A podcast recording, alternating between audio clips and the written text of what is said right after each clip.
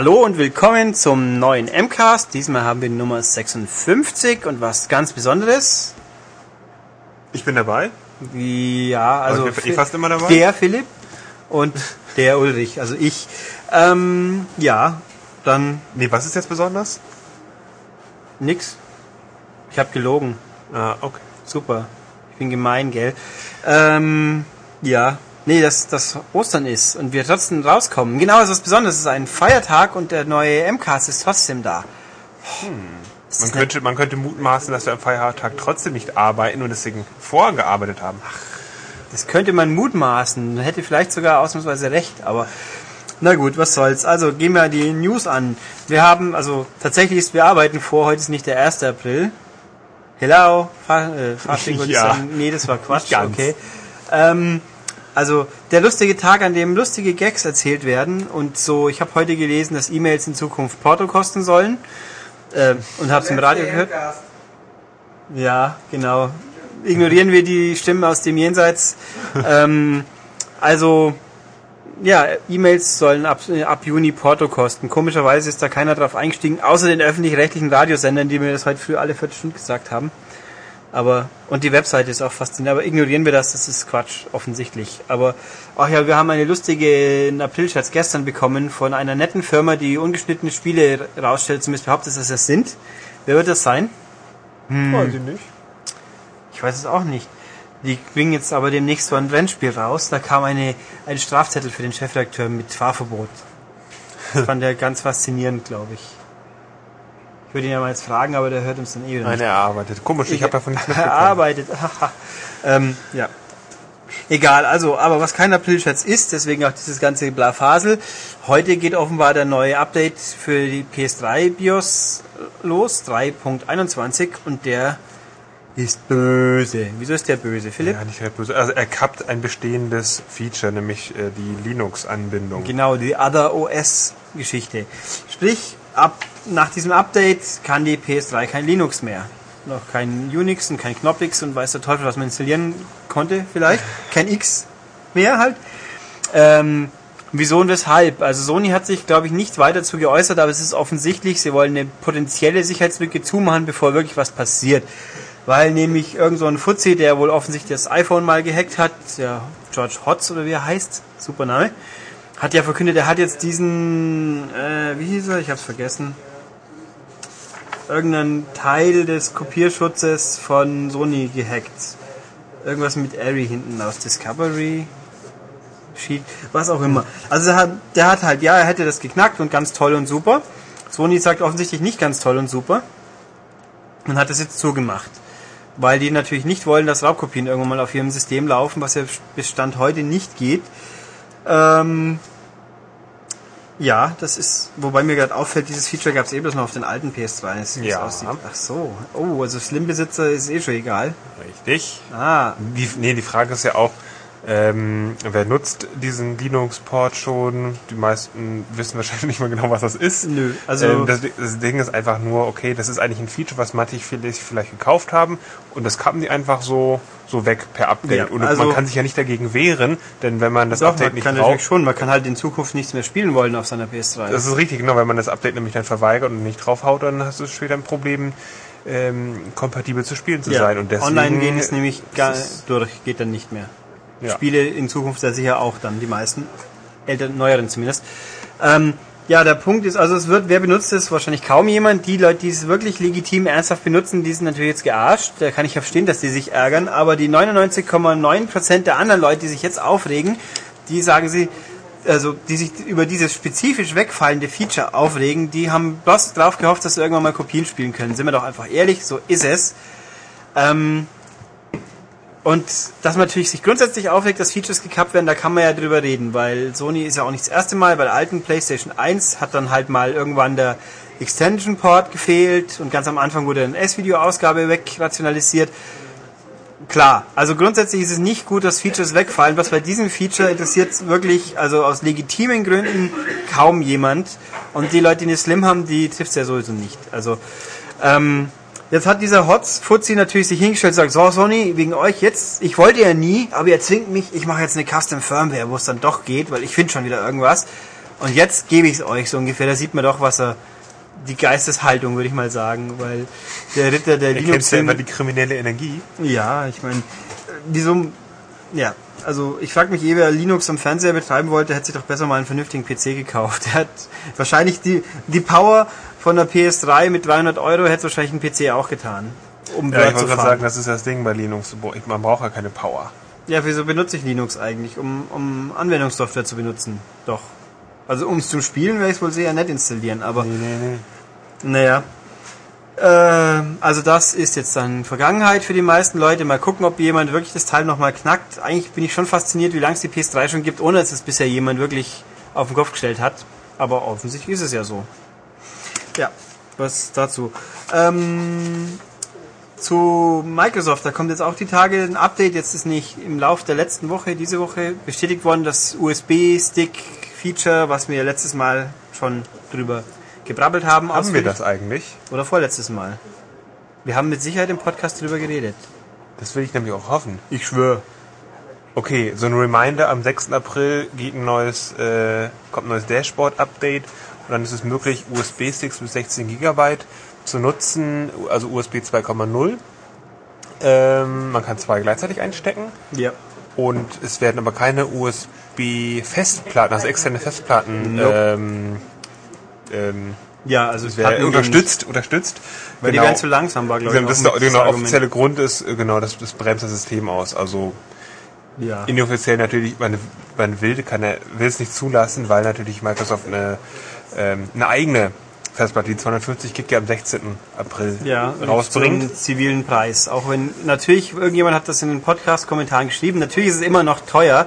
Das ist mir auch bewusst, aber hey. Äh, vergleichsweise, dann Vergleichsweise. wieder okay. Vor allem auch vergleichsweise, weil so äh, Microsoft bringt zur Feier dieser USB-Unterstützung My- Xbox gebrandete Memsticks raus mit was? Ich hab's Mit, vergessen. äh, was? Ja, mit irgendeiner Firma zusammen bringen sie die offiziellen mit USB-Sticks. SanDisk oder SanDisk? oder Sandisk? Ist es echt Sandisk? Ja, ja. Okay.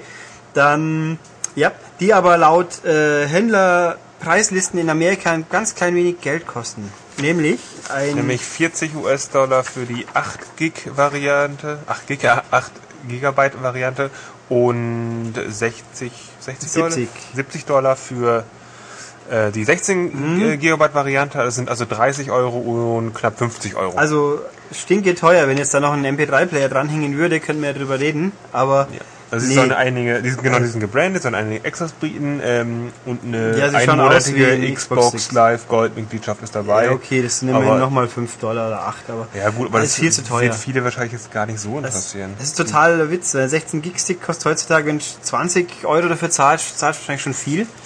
Also, nee, schlechter Witz, schwachsinnig. Ich meine, ich weiß nicht, was das soll, was da mit Xbox draufsteht. Wer kauft sich denn jetzt wirklich, außer dumme, unwissende Mamis und Papis, die halt keine Ahnung haben für ihr Bubi. Aber ja, eben, aber wenn du dann in den nächsten Medienmarkt oder Saturn reingehst und, und dich erkundigst, dann werden die dir sagen, die, nur die offiziellen werden unterstützt. ähm, deswegen kauft das ist jetzt aber mal. jetzt natürlich ein... Das ist eine Mutmaß. Ja, aber ja, das ist die Einschätzung des durchschnittlichen Mediamarktverkäufers, der einfach doof ist.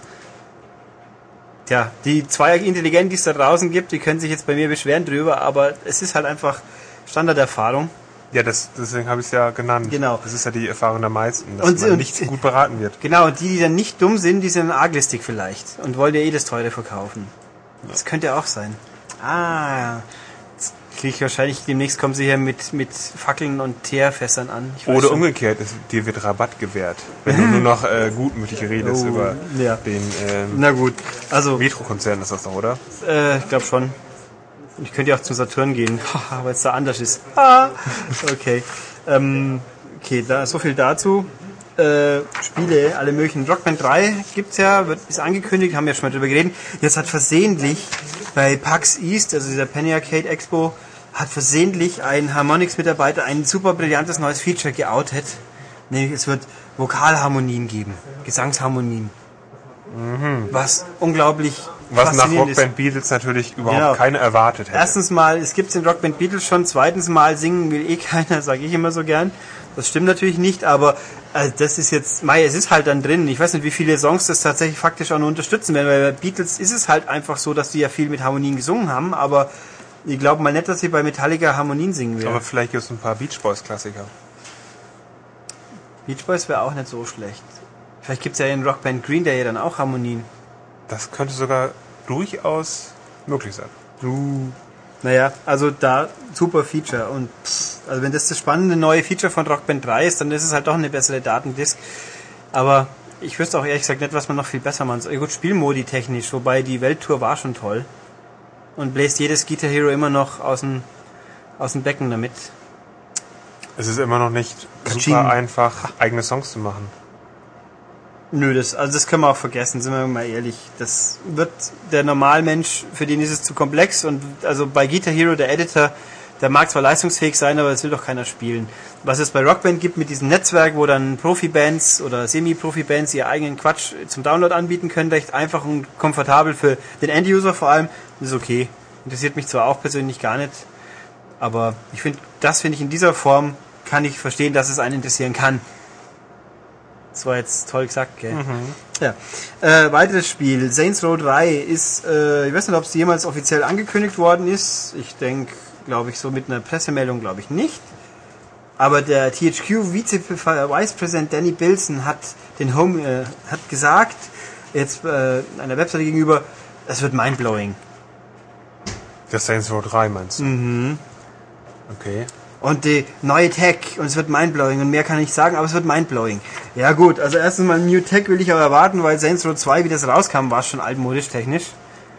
Es war ein Spiel, hat, es hat mir überraschend viel Spaß gemacht, aber technisch war das Ding echt mittelprächtig, wenn man mal gutmütig ist. Und jetzt wird's halt mindblowing. Also ich kann, da erzähle ich jetzt eine lustige Story zur vorletzten Gamescom Convention oder wann das war, da hatte ich eine Präsentation von Saints Row 2 von den Entwicklern. Die liegen über eine halbe Stunde, glaube ich, und die haben es echt geschafft, mir 25 Minuten lang ihren supergeilen Charaktereditor zu zeigen. Der einigermaßen was kann, das ist schon richtig. Dann macht man also, aber die Menschen sind trotzdem immer alle hässlich gewesen, weil das war halt Spielfeature. Unsere Figuren sehen hässlich aus. So wie bei Oblivion zum Beispiel. Ähm, und dann habe ich noch eine halbe, die erste Mission, glaube ich, ein paar Minuten sehen dürfen, die echt stupider nicht ging. Das war dieser Ach, Gefängnisausbruch. dieser Gefängnisausbruch, ja. Oh, und ich habe mir gedacht, ich habe auch dem freundlichen Pressemenschen, hallo Carsten, du konntest nichts dafür, gesagt, du, eure Leu Entwicklerleute sind echt zu blöd, das Spiel vernünftig zu präsentieren, weil, wie gesagt, da, da gehst du dann nahe und kommst raus und sagst, was für ein Scheiß. Und dann kam das Spiel, dann war es kein Scheiß. Aber das ist echt, manche Leute sollten besser ihre eigenen Spiele nicht präsentieren, weil das war richtig, richtig bitter. Finde ich. Ja, Ja, gut, aber es wird Was ich übrigens gerade noch lese bei dir, Saints Row 3 kommt nicht vor 2011, also Ach so, ja, es abwarten. Also wahrscheinlich werden sie es schaffen, noch hinter GTA 5 rauszukommen, damit es dann schon wieder klar keiner haben will. Aber naja, mal gucken. Ich meine, und den Terra Patrick Stunt, den habe ich ihnen ja auch nicht verziehen. Der war ja sowas von für den Arsch. Wovon redest du? Ja, in Saints Row 2 gibt's Download-Content, wo man dann Terra Patrick als Nebencharakter rumrennen sieht. Man kann sie spielen, oder? Nö, ich glaube, man kann sie nicht mal spielen und sie zieht sich auch nicht aus. Sie macht eigentlich überhaupt nichts, weil die hat ja irgendwie in ihrem Echtleben irgendwas Komplexes wie Biologie oder Chemie studiert. Ich weiß es nimmer. Und da, darauf baut es irgendwie auf, dass sie dann Wissenschaftlerin in der, in der Mission spielt oder irgend sowas. Also völlig ach, Okay. belangloser Du nimmst Quatsch. es auch wahrscheinlich an, dass jeder weiß, wer das ist, oder? Philipp erklärt euch jetzt, wer Terra Patrick ist. Ich kann euch das erklären, was ich weiß. Und du Mhm. wirst dann natürlich sagen, ob es stimmt. Ich weiß nur, dass es eine US-amerikanische Pornodarstellerin ist. Mhm. Aber das war's dann auch schon.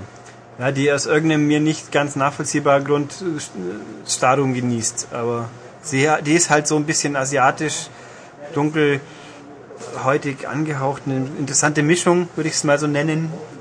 Ist aber, glaube ich, nicht so die äh, talentierteste Darstellerin in ihren Filmen. Was die, äh, wie soll ich sagen, Wie kann man denn da Talent die beweisen? Bandbreite der, der Darbietungen angeht. Ja, das klingt doch schön, oder? Äh, okay. Also so wie JC Lane in der Frühzeit. Wer sich damit jetzt auskennt, kann dann Gedankenschüsse ziehen, die anderen dürfen es nachschauen. Ich sage extra der Frühzeit, ganz wichtig. Ähm, ja. Gut, Okay. somit das. Ey, warte mal, wann fängt die Frühzeit an? Ja, das war halt ihre erste Karriere. Dann hat sie doch mal irgendwann, ich glaube zu Zeiten, wie die Bloodhound-Gang über sie gesungen hat, da war sie schon in Rente. Und irgendwann hat sie dann scheinbar alles verkokst und hat dann auch noch andere Sachen machen müssen. Oh Zumindest sah sie so aus nach ihrem Comeback. Himmel. Hui. ähm, ja. Was habe ich noch? Äh, was nicht mehr kommen wird, ist Penny Arcade Adventures äh, from the irgendwas Precipice of Darkness. Hab den Untertitel vergessen. Teil 3 und 4 werden nicht mehr kommen. Penny Arcade, wer es wirklich nicht weiß, ist ja ungefähr der erfolgreichste Webcomic der Welt, was Videospiele angeht. Und die Typen machen jetzt nicht nur Comics, sondern auch eben ganze äh, Messen, eben Penny Arcade Expos. Jetzt zwei inzwischen, im Westen und im Osten. Also Statistik war, das Debüt in Boston hat über drei Tage 50.000 zahlende Besucher gezogen. Was ich mal sagen würde, für eine aus einer Privat-Gaudi entstandene Messe schon ziemlich fett ist. Ich würde da lieben mhm. gern mal hin, aber das ist zeit, zeittechnisch sehr ungünstig und kostentechnisch. Ähm, und die haben halt irgendwann mal die Idee gehabt, wenn wir schon die ganze Zeit auf unserem, also die Webseite mit den Comics, wer es wieder nicht kennt, nochmal dreimal in der Woche einen Comicstrip, der meistens was mit dem Spiel zu tun hat, manchmal aber auch nur seltsam ist. Und dann halt einen sehr eloquent geschriebenen Textblock von einem der beiden, der halt sich zu irgendeinem Thema äußert. Und auch gerne mal äh, ist da unter anderem Hersteller A ist doof, weil ihre Spiele blöd sind oder keine Ahnung von Design haben. Und oder halt auch äh, Webseite X, die Spieltests sind alles Idioten weil Spieltests sind ja nur für Deppen und so weiter. Also halt sehr eloquent wiedergegeben, aber sie halten sich schon ganz offensichtlich für ganz besonders toll und haben deswegen tolle Spiele gemacht.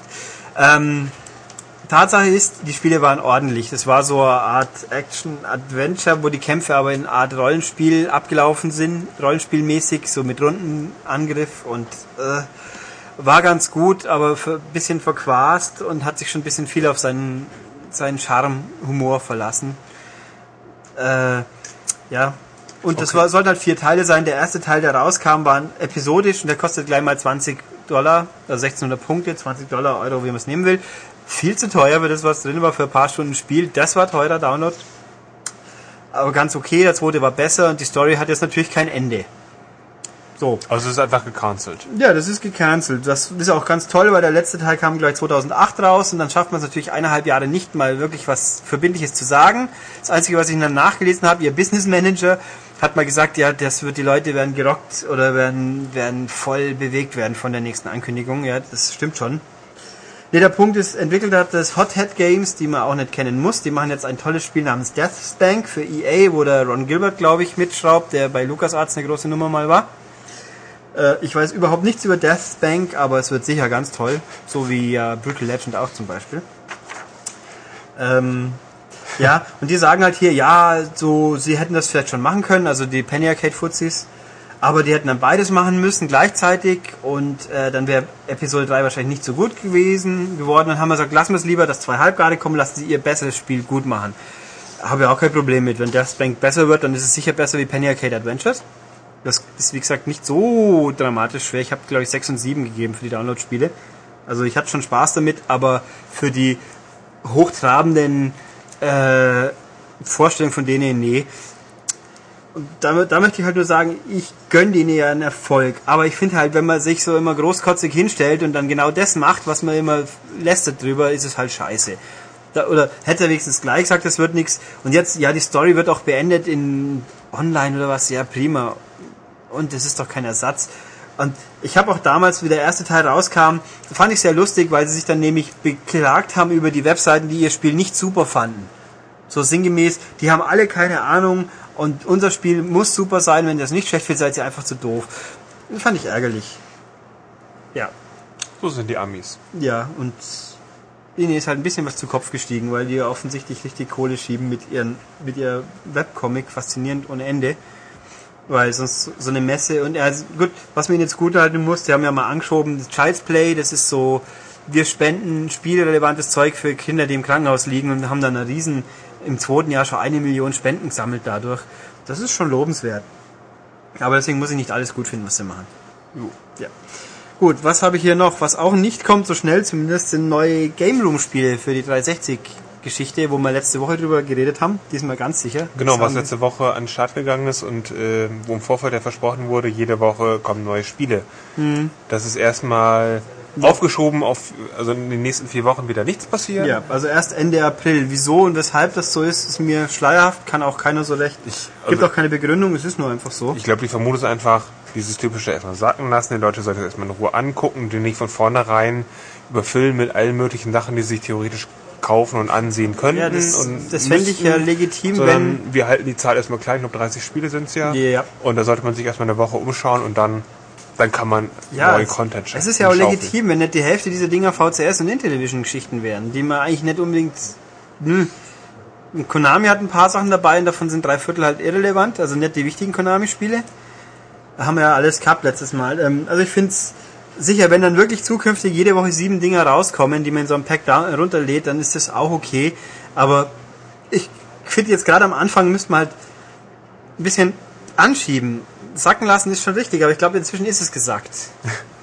Und äh, mir fehlt hier einfach ein bisschen ja, hier die Dynamik, da muss mehr kommen. Ich finde es auch immer merkwürdig, Spiele, passiert ja oft bei, also inzwischen wird es seltener, aber es gab ja oft Spiele, wo dann einfach sechs, ah, drei, vier, fünf Monate kein Download-Content kommt und dann kommt er endlich, dann aber halt in dem Moment, wo es keinen mehr juckt, so ungefähr. Also um jetzt einfach mal ein Beispiel, wo ich mir immer gedacht habe, wieso und weshalb, Project Gotham Racing 2, was ich wirklich monatelang online viel gespielt habe, aber dann, es hat über sechs Monate gebraucht, bis dann die zwei neuen Städte noch kamen. Und zu dem Zeitpunkt, da habe ich mich dann doch irgendwann mal satt gespielt gehabt.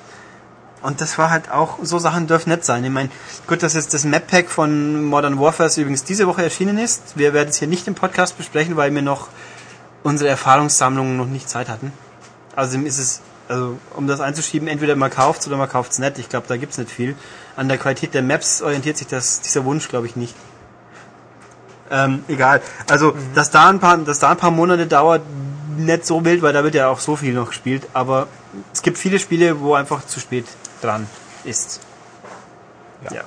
Ich fand immer spannend zum Beispiel, ich glaube bei Stranglehold gab es dann irgendwie mal noch neue Maps nach drei Monaten. Das hat schon zum Anfang keiner gespielt online. Also, hm. na gut. Äh, ja, das hier. Dann Splinter Cell Conviction wird in ungefähr hm, zwei Wochen, zweieinhalb Nö. Wochen erscheinen. Sag mal zweieinhalb am Wochen. 30. April auch? Nö, es war am 16. oder am 19. Okay. 16. klingt aber sehr nach Amitem. Nee, das könnte stimmen. Also in Pi mal Daumen zwei Wochen kommt das raus. Für die 360, wie wir ja wissen. Aber, aber. Und für den PC natürlich. Ist das so? Ja.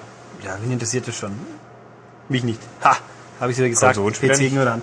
Ähm, aber um das auch mal wieder zu äh, iterieren, wer diesen Podcast hört, mutmaßlich hört nicht, um was über PC-Spiele zu erfahren. Ja, aber wenn ich schon weiß, dann kann ich es ja natürlich. Ja, dann können wir es erwähnen und ignorieren, wie ich das hiermit tue. Okay. Ähm, also, aber, also Ubisoft, ich war ja auch im Januar bei Ubisoft, habe da gespielt, habe auch nochmal gefragt, kommt das jetzt wirklich nur für die 360? Es ist ja, schon, doch. Aber ein Lead Software Engineer Ubi Montreal oder zumindest zu diesem Zeitpunkt noch, wer weiß es, hat seinen Lebenslauf irgendwo gepostet oder verschickt, ich weiß es jetzt gerade nicht, ich habe nicht geschaut. Da stand dann drauf, dass Splinter Cell Conviction 3, 360 PS3 und PC ist. Huch. Tja. Und Das ist, inzwischen steht es auch nicht mehr dran. Ähm, ja, mal gucken. Also realistisch betrachtet, äh, ja, wieso soll es nicht so sein? Irgendwann mal. Ich meine, sogar, sogar, wie wir ja auch wissen, in ein paar Wochen GTA-Episodes von Liberty City kommen jetzt auch für die PS3. Halt mit ordentlich Verspätung, aber es kommt noch. Und irgendwie Ubi ist jetzt nicht die Firma, die einen anspringt, so als, hey, wir machen exklusive Sachen, weil wir lustig sind.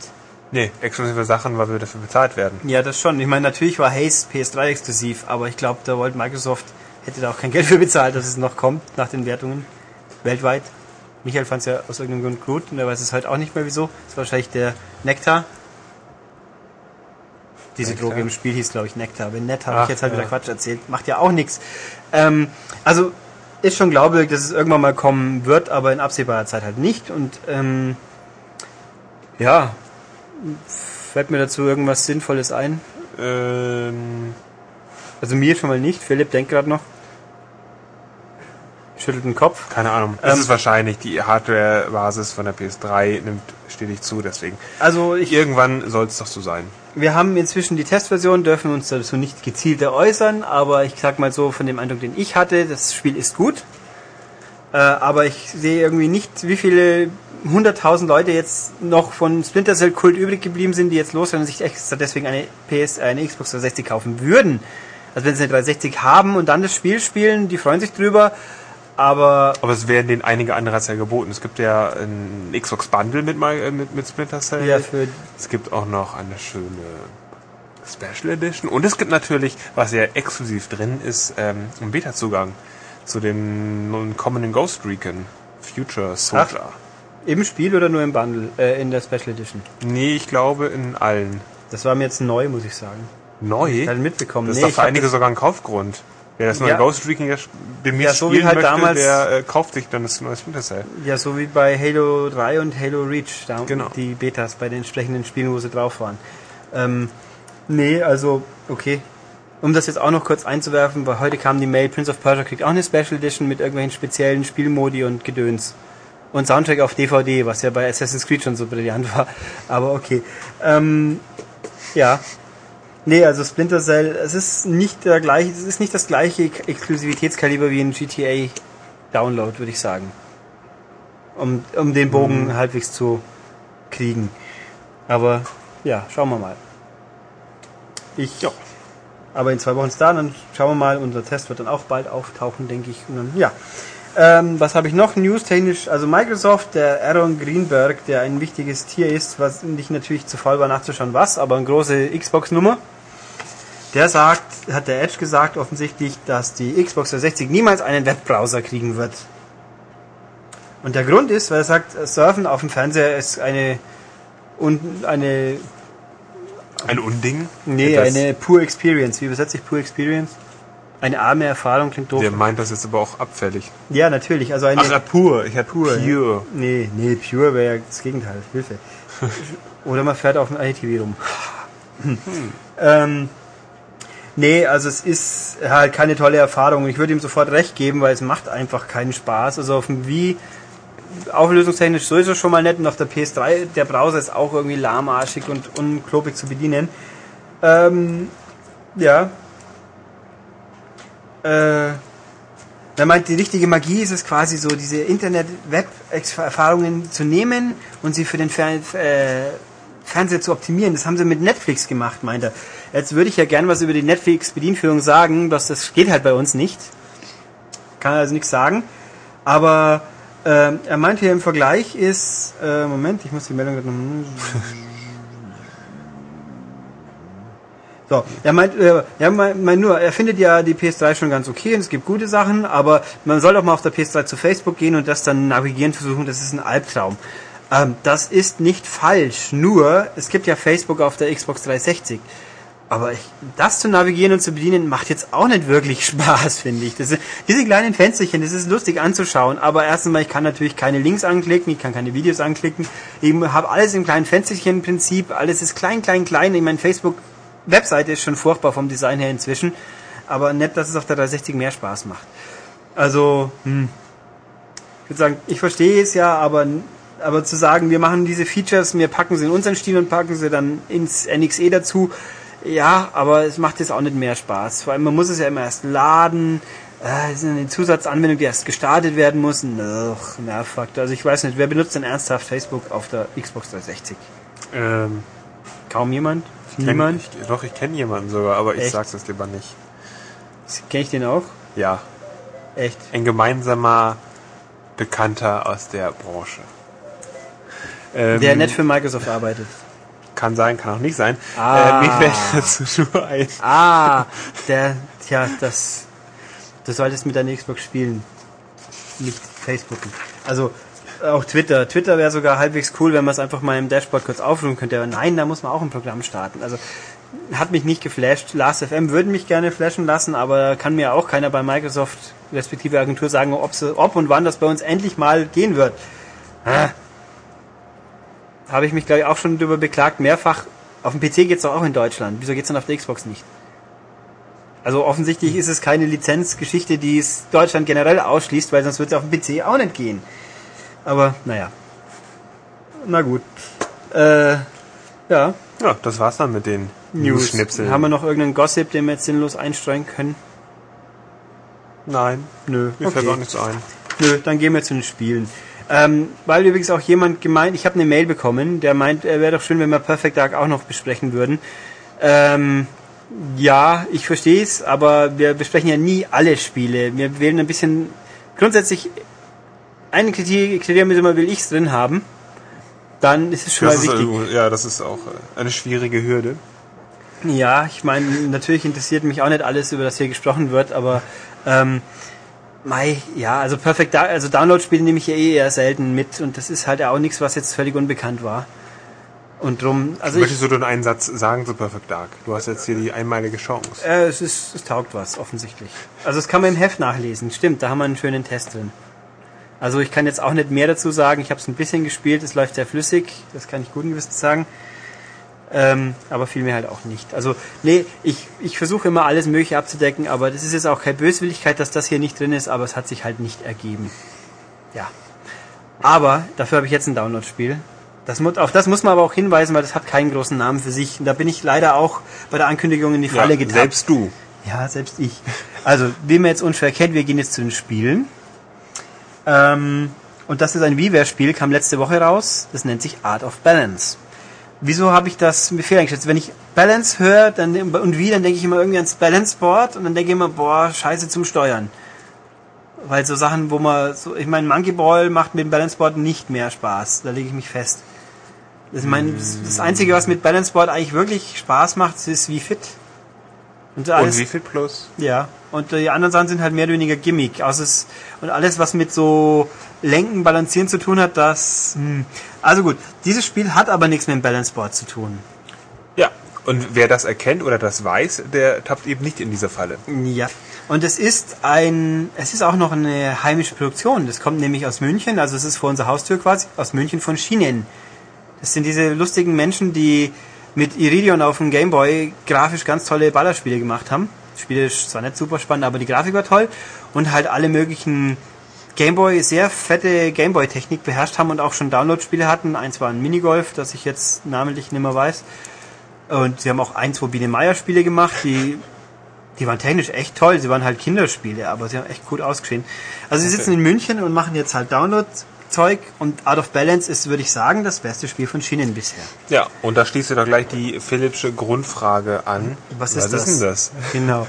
Out of Balance ist ein relativ relaxtes Knobel-Geschicklichkeitsspiel, also mehr Geschicklichkeit wie Knobeln, wo man einen Topf voll Wasser vor sich sieht, während im Hintergrund äh, relaxte Fahrschulmusik plätschert.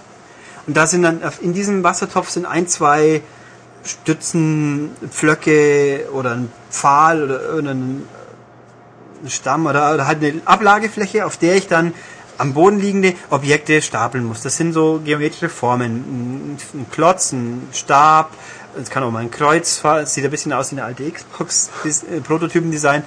Oder halt auch ein Stab, wo ein Knubbel am Rand ist. Also mehr so, so mehr oder weniger geometrische Formen, die ich dann auf diesen äh, Unterlage, die ich da habe, also auf dem Stab oder dieser kleinen Fläche ablegen stellen soll, alle zusammen, ohne dass das dann umkippt und ins Wasser fällt. Drei Sekunden lang muss diese Konstruktion halten. Und Also das ist Im. Grunde ist es ein, ähm, ein, Jenga- Türm, ein Türmchenspiel. Genau, ein Jenga umgedreht, sage ich jetzt mal. Man baut den Turm auf und nicht ab. Okay. Aber es sind also so, es gibt insgesamt 100 Level und es sind so drei, fünf, sechs, also es sind nie unendlich viele Steine, es ist immer überschaubare Menge, die man halt stapeln muss. Und das ist natürlich knifflig, weil das physikbasiert ist. Ja, das ist, ab, das ist sehr realistisch von der Physik her, so ich das einschätzen kann und es sieht auch so aus. Und es ist echt happig. Also am Anfang hat man nur normale Steine und dann also gibt es später auch mal Sondersteine, die nur eine, auf die man nur begrenzt viel draufstapeln darf, sonst gehen sie kaputt und bringen natürlich das Gleichgewicht durcheinander. Oder welche, die nach einer bestimmten Zeit kaputt gehen, wenn das auf ihnen liegt. Oder es gibt Sonderaufgaben, die auftauchen. Der, der Untergrund ist nicht stabil, sondern wackelig. Da muss man also, wenn man links was draufstellt, dann geht es sofort ins Wasser, weil das wie ein Floß ist, das umkippt. Oder ich muss eine bestimmte Höhe erreichen. Und lauter gibt es also ab und zu Sonderherausforderungen. Und das ist also total vom Konzept simpel, aber richtig fesselnd. Weil die Aufgaben werden relativ schnell happig. Also es ist auch relativ schnell nicht ganz einfach. Man muss schon mehrfach knobeln und überlegen, wie kriegt man das jetzt hin, dass die Steine wirklich mal liegen bleiben oder wenigstens die drei Sekunden. Und ja, macht man mit Remote übrigens. Man greift per Knopfdruck, nimmt man es an, per Knopfdruck setzt man es ab. Das ist total simpel, aber ich fand es unglaublich fesselnd. Wir haben es dann mal, Michael und ich, wir haben es dann zu zweit gespielt. Man kann Koop spielen und dann beide fümmeln rum in einem Level. Das haben wir nicht probiert. Oder gegeneinander. Dann hat es einfach jeder Stapel auf seiner Bildschirmhälfte. Wer schneller ist, ist fertig. Und das hat uns echt richtig gepackt. Grafisch simpel, aber echt effektiv. Also halt eben diesen Wassertopf mit der Wasseroberfläche sieht sehr hübsch aus. Die Steine halt. Hintergrund ist ein bisschen so Zen-Gartenmäßig angelegt und dann diese Musik, die ich finde angenehme Fahrstuhlmusik. Und ja, nee, Hast du gesagt, wie teuer es ist? es kostet 8 Euro. Es ist ein WiiWare-Spiel. Also Download seit letzten Freitag erhältlich. Ich versteige mich jetzt dazu und würde sagen, ich glaube. du hast nämlich ein großes Prädikat ausgesprochen. Ja, Möchtest du es wiederholen? Ja, ich wiederhole es jetzt. Also man möge mich nicht festnageln, weil ich nicht alles zu 100% gespielt habe. Aber für mich ist es das beste WiiWare-Spiel seit World of Goo. Und World of Goo war schließlich ein Knaller. Das war super, ja.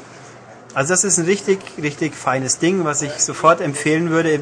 Wenn es eine Demo-Version gäbe, würde ich sofort mal spielen, aber auch so, es ist klasse. Es, gut, der, der Umfang ist nicht unendlich groß mit 100 Levels. Ich glaube, die, wenn man sie mal durch hat, ist die Frage, wieso soll ich es nochmal spielen? Das ist natürlich richtig. Wenn ich mal eine Lösung gefunden habe für diese Aufgabe, ist sehr abgehakt. Aber eine Weile dauert schon, weil sie eben ganz schön knifflig wären. Und Man auch, könnte ja auch einen Handstand machen und das dann so spielen. Ja. Also.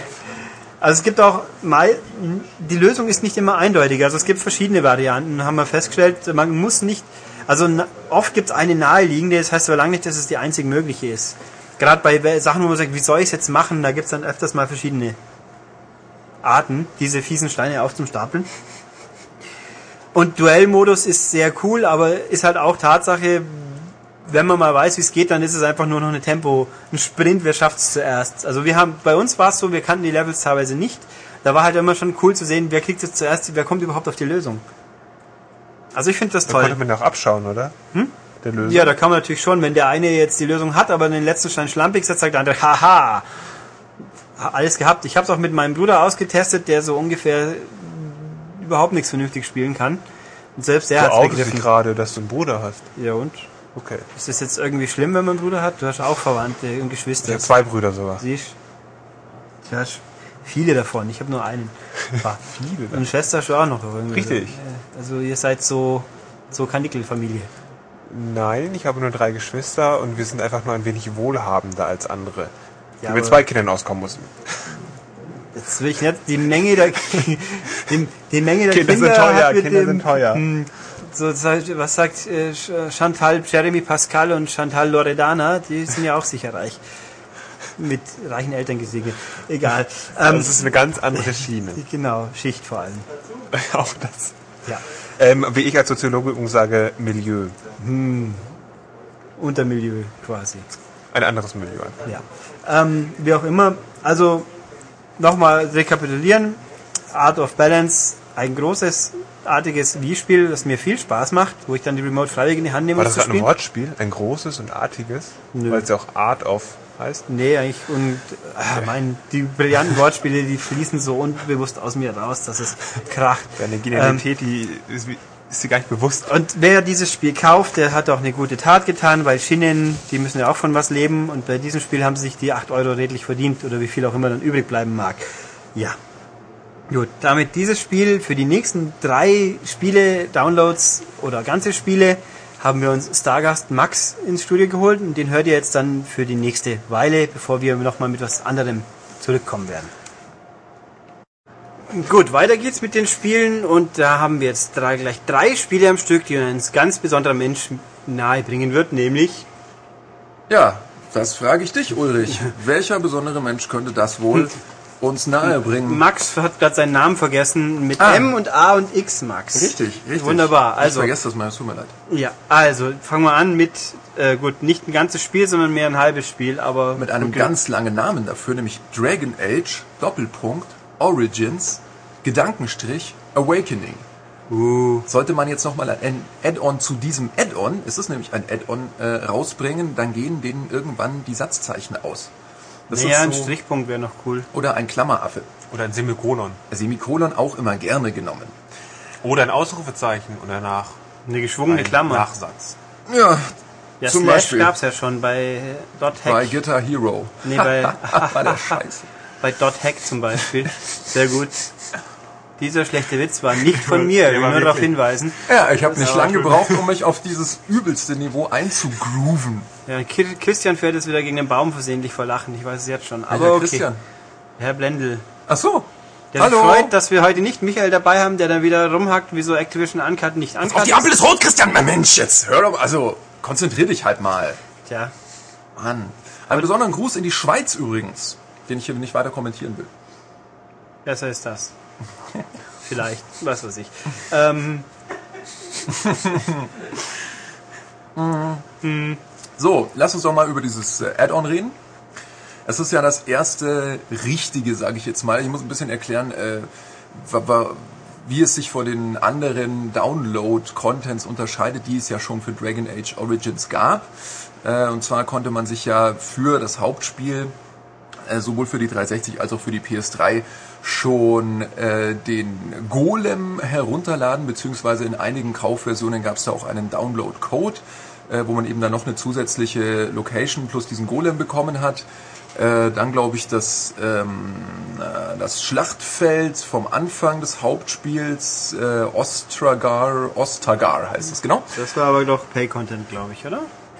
Ja, ja, klar. Ja. Nee, nee, nicht umsonst, aber du konntest es runterladen. Ja, äh, also- das war missverständlich. Musste man schon für blechen. Das kam vor einer Weile, da gab es irgendwie einen Fehlstart, glaube ich mal, aber inzwischen gibt es, kostet wie viel? 5, 6 Ja, Euro sogar irgendwas. zwischen 5, 6 Euro und dann Ja. gibt's noch Warden's Keep. Äh, das ist äh, Das so war, glaube ich, auch vom Start weg, Das, oder? das gab's auch vom Start weg, kostet glaube ich irgendwas zu 4 Euro oder so, wenn ich Oder lag als Gutschein bei? Nee, nee, nee, nee, als Gutschein gab's Was? nur den Golem und die, die Blood, äh, die? Blood Dragon Armor. Ja. Es gab schon zwei Zahl-Add-ons? Echt? Na egal. Also jedenfalls, jetzt sind wir beim richtigen Ja, das ist halt so Mini-Zeug gewesen, ja. Und jetzt sind wir also, wie Ulrich richtig bemerkte, beim richtigen Add-on. Das bedeutet, es werden Konsolenspieler, Konsolenrollenspieler vielleicht nicht unbedingt kennen. Es ist bei eher bei PC-Rollenspielen eigentlich gewöhnlich, dass man, bevor ein äh, offizieller zweiter Teil kommt, ein paar Add-ons nachschiebt, die dann eben früher, zwar gab es schon bei den ersten Baldur's Gate Spielen und Dragon Age ist ja so der geistige Erbe von, von Baldur's Gate, ähm, dass man die Story weitergeführt hat, ähm, einige wenige spielmechanische Details noch verbessert hat und ansonsten gab's ähm, mehr... Bitte? Es gab es auch bei Quake. Ah ja, sinnlose äh, Informationen von den billigen Rängen. Matthias äh, äh, unterrichtet uns gerade darüber, dass es das auch bei Quake gab, weil es äh, Quake ist ja mit, dem, mit der Mordsimulation so, ja. Dom äh, eines der storyintensivsten Spiele aller Zeiten. Da musste man schon eine Story nachliefern. Mhm. Ähm, ja, Aber was natürlich tatsächlich gab, auch auf Konsole, war Shivering Isles für Oblivion. Ja, was, glaube ich, tatsächlich genau. Dragon, dem Awakening in, in diversen Formen am nächsten kommt. So im Preis zum Beispiel. Das, die 40 Öcken meinst ja, du jetzt? Weil Ähm, nämlich Shivering Isles damals hat mal schlappe 30 Euro kostet. Mhm. Umgerechnet auf Punkte natürlich. Also es ist schon, es ist schon nicht, nicht gerade ein Pappenstiel, den man da löhnen muss. Ich finde zwar, es lohnt sich, aber sie, wir hätten es auch billiger machen können. Also es ist das teuerste Download-Add-on, was man bisher, glaube ich, am Stück kaufen kann. Ja, das, Es gab mal auf der PS3 zu irgendeinem tollen Namco-Spiel, glaube ich, das Angebot, oder was, Disca eher, das Angebot, alle, alle bisher erschienenen Content, Download-Contents für nur 60 Euro zu kaufen, aber es waren ja viele kleine zusammengematscht. Ja. Also das hier ist ein durchgehendes, kostet 40. Hat auch noch Besonderheiten, da kommen wir auch noch drauf ein. kommen wir auch noch darauf zu sprechen. Oder auch wenn ich jetzt an die Fallout 3 äh, äh, Contents Ja, die äh, haben denke. zusammen natürlich mehr gekostet. aber das war halt dann auch äh, wesentlich, ja, es war einfach mehr, mehr spielerisches Holz, dass man da dann schlagen konnte, um in dieser Metapher zu bleiben. Philipp, möchtest du, Ich wie möchte es deinem Naturell entspricht, strukturell, strukturierend Blab, eingreifen? Blubber. Du könntest eigentlich mal aufklären, es kommt für PS3 und 360 und es ist als Download erhältlich, aber nicht nur. Und da gibt es die Besonderheit, die man von vornherein vielleicht noch mal klären sollte. Ja, äh, also für die 360 kommt es nicht nur als Download, sondern auch als DVD. Also respektive gibt es schon, sollte man natürlich darauf hinweisen, es gibt Äh, schon seit ein, zwei Wochen. kommt es zu euch nach Hause. Also Ah. jetzt nicht im Sinne von kommt Es es, irgendwann mal zum Kaufen, sondern wenn ihr es und so, ach, das, ja. Blue. Ähm, Also es ist auf Disk es und ist für die eigenständig lauffähig. 360 eine eigenständig lauffähige Disk. Allerdings braucht man dafür schon äh, das Hauptspiel. Das wird also mal abgefragt, ob ihr das zu Hause habt. Ihr könnt jetzt also nicht für 40 Euro einfach das Add-on kaufen und dann ohne äh, das Dragon Age Origins Hauptspiel Könnt aber einfach loszocken. Natürlich das Hauptspiel aus der Videothek holen und wieder zurückbringen. Das dürfte gehen. Ja, das sind aber so halblegale Grauzonen, über Das die ist ich mich hier- moralisch verwerflich. Ja, Grauzonen. Das liefert uns das Stichwort für eine kleine Beschreibung der Story. Und zwar die grauen Wächter. Wächter. Ja, yeah, das war jetzt schon mal wieder so eine eine 1A-Überleitung, damit habe ich den schwachen Witz vom Anfang wettgemacht. Ähm, Hast du. ich möchte ein wenig eigentlich über das Ende der Story aus dem Hauptspiel erzählen, weil ich nicht spoilern möchte, aber ähm, es ist, denke ich, klar, dass der Held, euer Held, eure Spielfigur ein grauer Wächter ist. Und ähm, er ist eben am Ende der Story des Hauptspiels in den Rang eines ja, grauen Wächter-Kommandanten aufgestiegen, der also nun selbst äh, Wächter unter sich hat, Wächter rekrutieren darf, was auch ganz wichtig ist. Und der in einem an Ferelden, also den Landstrich, in dem das Hauptspiel spielt, äh, angrenzenden äh, ja, Küstenstreifen namens Amaranthine, wie er in der deutschen Synchro ausgesprochen werden wird, kann ich jetzt hier noch nicht sagen, denn die habe Soll ich heißen, wir haben nicht Englisch gehört. gespielt, aber Und Nein. das war wieder eine unglaubliche Freude, Claudia Black zuzuhören. Nein, die kommt gar nicht vor, aber egal. Ähm, jedenfalls, äh, das neue Land heißt Amaranthine. Und äh, da gibt es eine neue Bedrohung durch die Darkspawn, also durch die dunkle Brut, wie sie auf Deutsch heißen, diese seltsamen ver, äh, verkümmerten äh, Monster, die ja irgendwie aus den, aus den alten Zwergentunnel immer an die Oberfläche kommen und äh, na, für, für Chaos und äh, Schlachterei sorgen. Und ähm, es gibt eine, einen kleinen Unterschied zu den, zu den Darkspawn aus dem Hauptspiel. Und zwar gibt es jetzt so quasi Luxusmodelle von denen, die können auch reden. Weil früher konnten die nur grunzen. Und jetzt können die auch sagen, Sachen sagen wie, äh, spring dich um, du Penner. Oder so. Und das ähm, ist natürlich ein wenig ähm, besorgniserregend. Das Spiel beginnt äh, Hat das etwa was mit der Story zu tun, dass sie anfangen zu lernen, um Intelligenz zu entwickeln? Könnte sein. Es, vielleicht steht auch ein neuer ordnender Geist hinter diesen Darkspawn, der der ihnen erwacht, jetzt, der quasi. ihnen jetzt ein Erwachen des eigenen Bewusstseins. Oh, Worum mag es da wohl gehen? Ja, sehr, sehr. Deine Intuition spricht für dich. Den hatten wir schon mal. Ich habe den schon mal bei irgendeinem Podcast gebracht. ich möchte ein Crossover-Spiel haben, wo dann jemand mit einer Taschenlampe, Taschenlampe rumrennt, das nennen wir dann Alan Wakening. Ich würde sagen, Ul- Ulrich trägt jetzt wieder die Fackel des schlechtesten Karlauers. Ich fand den Glückwunsch! großartig. Ich nicht. Äh, Ich schon. jedenfalls Wir können ja kommt man abstimmen. Hände hoch, wer es gut fand. Hände hoch. Das ist ein Also Barküberfall. ich habe beide gehoben, deswegen steht es unentschieden, aber Nee. großartig. So, Vigils Wacht. Was ist denn das? Äh, das ist eine große graue Wächterfestung, äh, die man äh, am Anfang des Spiels zurückerobert von der dunklen Brut und die hat man während dieser ganzen Handlung des Add-ons quasi als äh, heimatliche Festung. Dort kann man immerhin zurück äh, zwischen den Missionen äh, sich zurückziehen.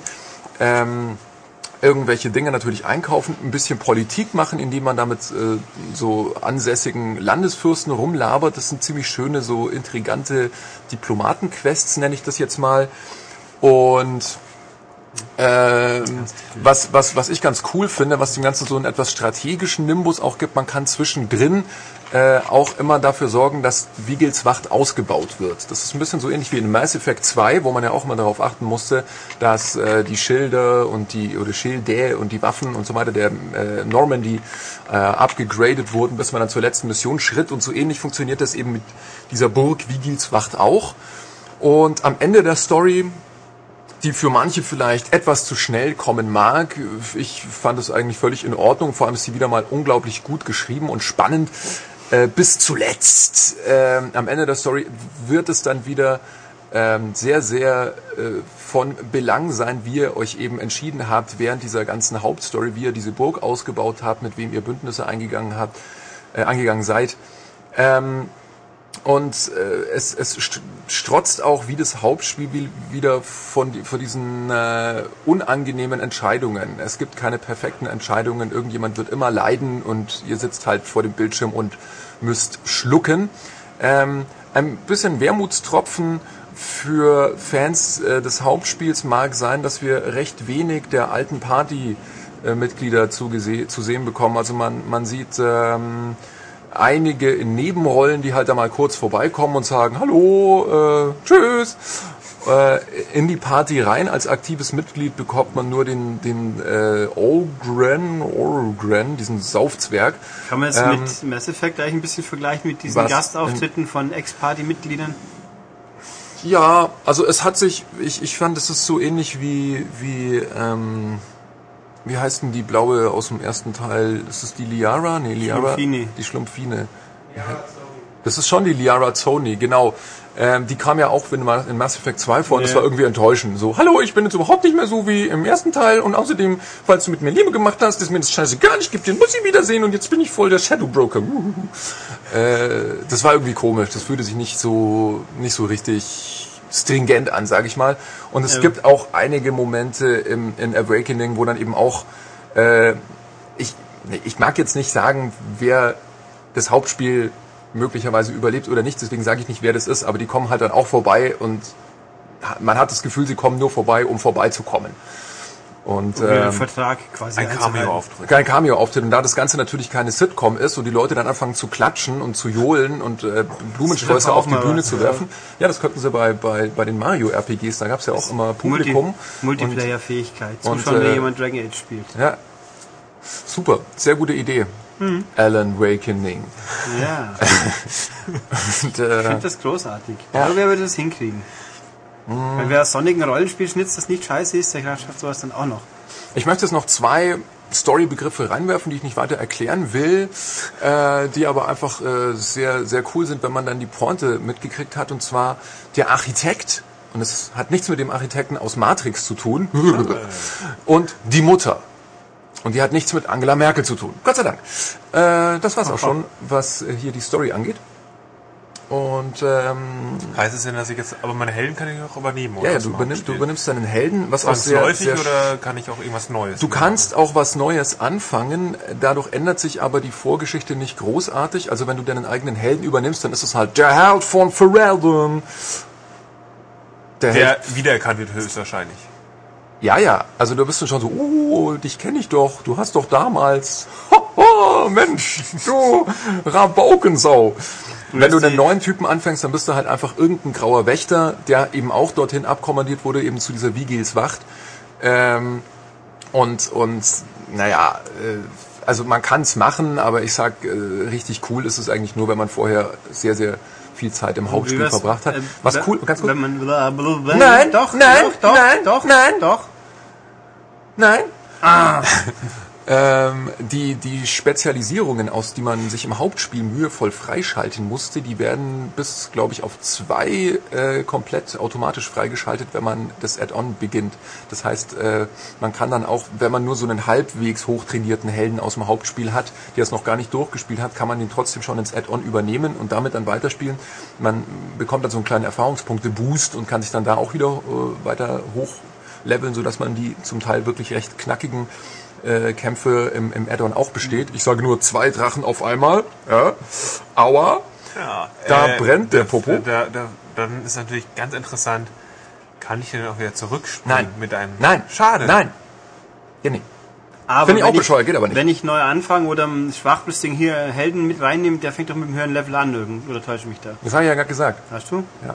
Nee. Aber was Doch, heißt, wenn ich wenn Dragon Age Hauptspiel spiele, dann spiele ich einfach nur ganz... Da ändert sich nichts, da habe ich wieder nur Ja, ja. keine weiteren Fähigkeiten Nee. muss alles... Nee, nee, das Hauptspiel bleibt so und du kannst einen Helden, auch der das Hauptspiel noch nicht durchgespielt hat, Ulrich, wie ich gerade erklärte. du hast gesagt, dass Spezialfähigkeiten automatisch freigeschaltet Ja, und werden. danach hast du abgeschaltet. Das hat man auch an deinem Blick gesehen. Ja, ja. Und an diesem Speichelfaden in ein Äh. Ich habe halt gerade mir ein Szenario für Alan Wakening ausgedacht. Also es geht in Kurzform. Es geht. Ähm, vielleicht noch kurz ein paar Takte über die neuen Charaktere, die in die Party mit hineinkommen.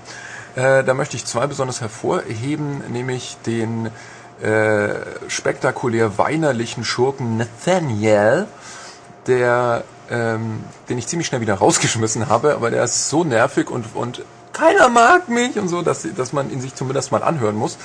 Ähm, und sehr, sehr lustig ist auch der Magier Anders. Ich hoffe, dass der auch auf Deutsch so heißen wird. ähm, der ähm, so ein bisschen Anders ist. Er ist, er ist einfach anders. Anders er, ist, er ist nicht so wie andere Magier. Ja? Oh. Ja, ist ein anders. Und gibt's auch wieder eine Nummer schieben? Schiebbare Nummer? Bei Ähm. BioWare immer gern ihre, hier habe ich unsere quasi Szene. Ah, ich weiß es nicht gerade. Ich bin mir gerade nicht sicher. Das hat's irgendwie, ich, ich äh, pff. nee, weiß ich nicht. Ich möchte jetzt nicht lügen. Das ist skandalös, Max. Ja? Solange Zwergen nicht mit Elfen machen. Das wäre ja, das wäre ja fast Bestiality. Ja. Transgender Sex. Nee, Transracial Sex. Was wär das dann? Interracial. Interracial. Hallo, ich muss kein Englisch können. Max ist so unschuldig immer noch. Das ist unglaublich. Ja, Tja, ich habe ihm meine Unschuld bewahrt. Im Gegensatz zu Philipp, der sich seine Zunge hat piercen lassen, was mich irgendwie erregt. So, ich habe es gesagt. Nein! Aber ist auch schon ein paar Jahre her, von daher, der Schmerz ist verklungen. Ich weiß, warum ich, warum ich das heute zum ersten Mal sehe, weil wir die Plätze getauscht haben. Normalerweise sitzt du immer hier, wo ich jetzt sitze. Und jetzt, ähm, wenn du den Mund der aufmachst, Lichteinfall ist stärker hier. Genau, du sitzt ja vor dem Fenster jetzt. Normalerweise sitz, guck ich auf dich und verstehst du? Verstehst du? Versteht ihr den? Verstehst du? Ja, ja, Und dann sitzt reflektiert, dann reflektiert, weil äh, kein besonders helles Licht auf dein Gesicht fällt, reflektiert dann nichts in deinem Mund. Und jetzt reflektiert da äh, dieses äh, dieses äh, Knöpfchen aus Metall. betretenes Schweigen Richtig. macht sich breit. Ein Strohballen rollt durch die Gegend. Husch. Die Grillen zirpen. Klick. Ja, gibt's noch irgendwelche Fragen, äh, die ihr bei über das? Äh, es gibt äh, eben wieder äh, neue, frische Spezialisierungen. Also es gibt ja insgesamt drei äh, Professionen, denen man nachgehen kann: Krieger, Schurke, Magier. Und ähm, für jede dieser drei äh, Professionen kann man eben wieder zwei frische Spezialisierungen lernen. Äh, Bei Magier ist es zum Beispiel halt der Ober-Super-Kampfsau, ich sprenge alles mega in die Luft, Magier-Skill. Oder beim Schurken der Schatten, der ist halt dann besonders äh, äh, für, für irgendwelche Stealth-Kill-Geschichten geeignet und verschwindet halt komplett, wie der Name irgendwie schon sagt, äh, im Hintergrund. Solche Geschichten. Ähm, man kann jetzt selbst Runen herstellen, was mir besonders viel Spaß gemacht hat, weil dann äh, musste man sich nicht mehr mit diesem albernen Runenzwerg rumschlagen, der in seinem eigenen Lager steht und der immer sagt, Enchantment? Dann sagt man ja, dann sagt er, Enchantment!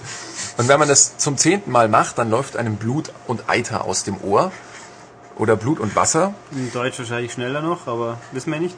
Das, ich habe äh, die deutsche Version nicht so lange gespielt, dass ich sagen könnte, was der Typ sagt. Verzauberung? Ich weiß es nicht. Hm. Ist mir auch egal. Ja gut. Haben wir Dragon Age eigentlich jetzt ausführlich gewürdigt? Weiß ich nicht. Mir fällt gerade nichts Ich mehr ein schon. und äh, ich, ich bin jetzt auch abgelenkt wegen dem Piercing. Oh. Aber wir haben ja noch ein paar Ich spiele ja auch mit meiner Zunge gerade und schaue dich dabei an. Intensiv. Ja, das war's mit Dragon Age. Ich sehe, das Schweigen macht sich breit, ein Strohballen rollt durch die Gegend. Das hast du schon mal gesagt. Ich habe ein Déjà-Denk. Sie haben die Matrix geändert. Ja, über was wollt ihr jetzt sprechen? Ein Rollenspiel. Gut, ähm, ich habe da noch zwei, ich habe noch zwei im Gepäck. Ja, Beide von Sega? Aus. Ja. Eins für Auch das DS. wieder. Das ist eigentlich schon brillantes Timing. Beide gibt's seit einer Woche, aber gleichzeitig. Beide sind nicht unbedingt Mainstream Ja, kompatibel, würde ich es mal beide, nennen. beide kommen aber immer noch im, im großen äh, nach im die Beben nach Final 13 raus. Ach so, Finde ich das gibt's ja marketingtechnisch nicht besonders äh, gelungen von Sega, aber aber spielerisch äußerst gelungen. Und zwar beide. Und zwar nehmen wir jetzt erstmal, wie nach Ulrichs Wunsch, Ich wollte gerade sagen, nehmen wir doch erstmal das von Platinum Games. von Platinum Games. Weil nicht Platinum Games sind ja viele lustige Japaner, wie wir Ja, uns erinnern. Shinji Mikami zum Beispiel. Der Äh, jetzt da ein- denken das wir, macht, da genau. denken wir zum Beispiel an Shinji Mikami. Resident Evil? Richtig. Was hat er danach gemacht? Vanquish? Nee, das kommt erst noch. Ja, ja, das, das hat das, das ist Danach. eigentlich schon fertig. Resident Evil? Nee, PN03. Was? PN03, sagt ihr? Mit Vanessa Z. Schneider. Verdammt, das sagt mir irgendwas. Die Frau von Das Boris ist, Z. das ist Schneider. ungefähr so das, äh, das klassische Qualifikationsmerkmal diverser Platinum Games Leute, dass sie irgendwelche Spiele machen, die einige interessant fanden und der Rest hat es ignoriert. Und es ist, ist, man kann ja sagen, es ist das versprengte Clubbers, die versprengten Ja, einige genau. Mitglieder des der, der Clubber Ogami Studios. Ogami. Beautiful Joe. und Beautiful Joe und also Platinum Games sind ja lustige Grüppchen von relativ namhafter bis sehr namhafter japanischer Entwickler, die momentan jetzt das dritte Spiel mit Infinite Space gemacht haben. Das erste war Mad World, was bis heute nicht indiziert ist und aber in England für 5 Pfund verkauft wird. Also man Ja. sieht, wie gut es ankam beim Ernsthaft? Zu Recht. Für 5 Pfund wird es überall hinausgeschmissen. Ich, will's, ich hab's noch nicht, ich will's haben. Tja, dann wird es mal Zeit für. Ja, fünf Pfund ist es vielleicht wert. Ja. Und dann kam Bayonetta, was ja ähm, Mai Devil May Cry mit Hupen ein war, irrer aber Drogenrausch mit Hupen. und sich wohl einigermaßen gut verkauft hat, weil es kostet immerhin noch 17 oder 18 Pfund in England. Ja, ist jetzt auch schon ein bisschen draußen. Ist Und jetzt doch okay. gibt's ja so doch schon Ähm, drei Monate, gell? Das ist Jetzt ganz gibt schön alt, es, Ding. Jetzt gibt, ja, mein gut, das ist halt der Preisverfall inzwischen. Das ist ja nicht nur bei dem Spiel so, oder? Ja, und dann halt, jetzt gibt's Infinite Space. Infinite Space, allerdings nicht nur von Platinum Games, sondern Philipp, bleib da! Philipp, bleib doch da! Jetzt rennt er weg. Und ich glaube, ich glaube, er kotzt da hinten. Na gut. Ähm, es ist eine Co-Produktion äh, zwischen Platinum Games und Nude Maker. Aber es ist kein Nacktspiel. Es ist kein Nacktspiel, aber es kommen viele Mädels vor, die allerdings nicht nude gemaked werden. Ach so, mich erinnere mich an die Ankündigungs-Anime-Trailerchen, die irgendeine Story erzählt haben, wo dann immer ordentlich ansehnlich bestückte weibliche Wesen Ja, sind und ich mich immer wundere, was die mit dem Spiel zu tun haben. Die sind, also es gibt schon viele Mädels, die gut ausschauen, aber die kommen eigentlich nur so als, als Manga-Standbilder vor. Ähm, Infinite Space ist ein, ich habe es letztens einem Facebook-Buddy folgendermaßen beschrieben, wenn man sich vorstellt, dass Orks und Elves und Master of Orion zusammen auf der Couch gelegen wären und sich 80er Jahre Space Opera Animes angesehen hätten, darüber geil geworden wären und ein Kind gemacht hätten, dann würde Infinite Space rauskommen. Ähm, die Jüngeren unter den Hörern mögen vielleicht nicht mehr unbedingt wissen, was Master of Orion für ein Spiel war diese Serie. Äh, es gab gerade so in der Anfangszeit generell äh, etliche sowohl Wirtschaftsaufbau als auch Rollenspiele, die einfach im Weltall gespielt haben. Da gab es so ein eigenes ja, Subgenre, kann man eigentlich sagen. Ähm, es gab natürlich das legendäre Elite ganz früher, wo man eben auch ein Raumschiff hatte in einem äh, Weltraum mit nicht ausgefüllten Vektoren rumgeflogen oder Polygonen rumgeflogen ist und äh, da eben Handel treiben konnte und sich neue Schiffe kaufen konnte und so weiter. Später gab es dann äh, quasi als Spin-off der Wing Commander Serie die, die Pri- Privateer-Reihe.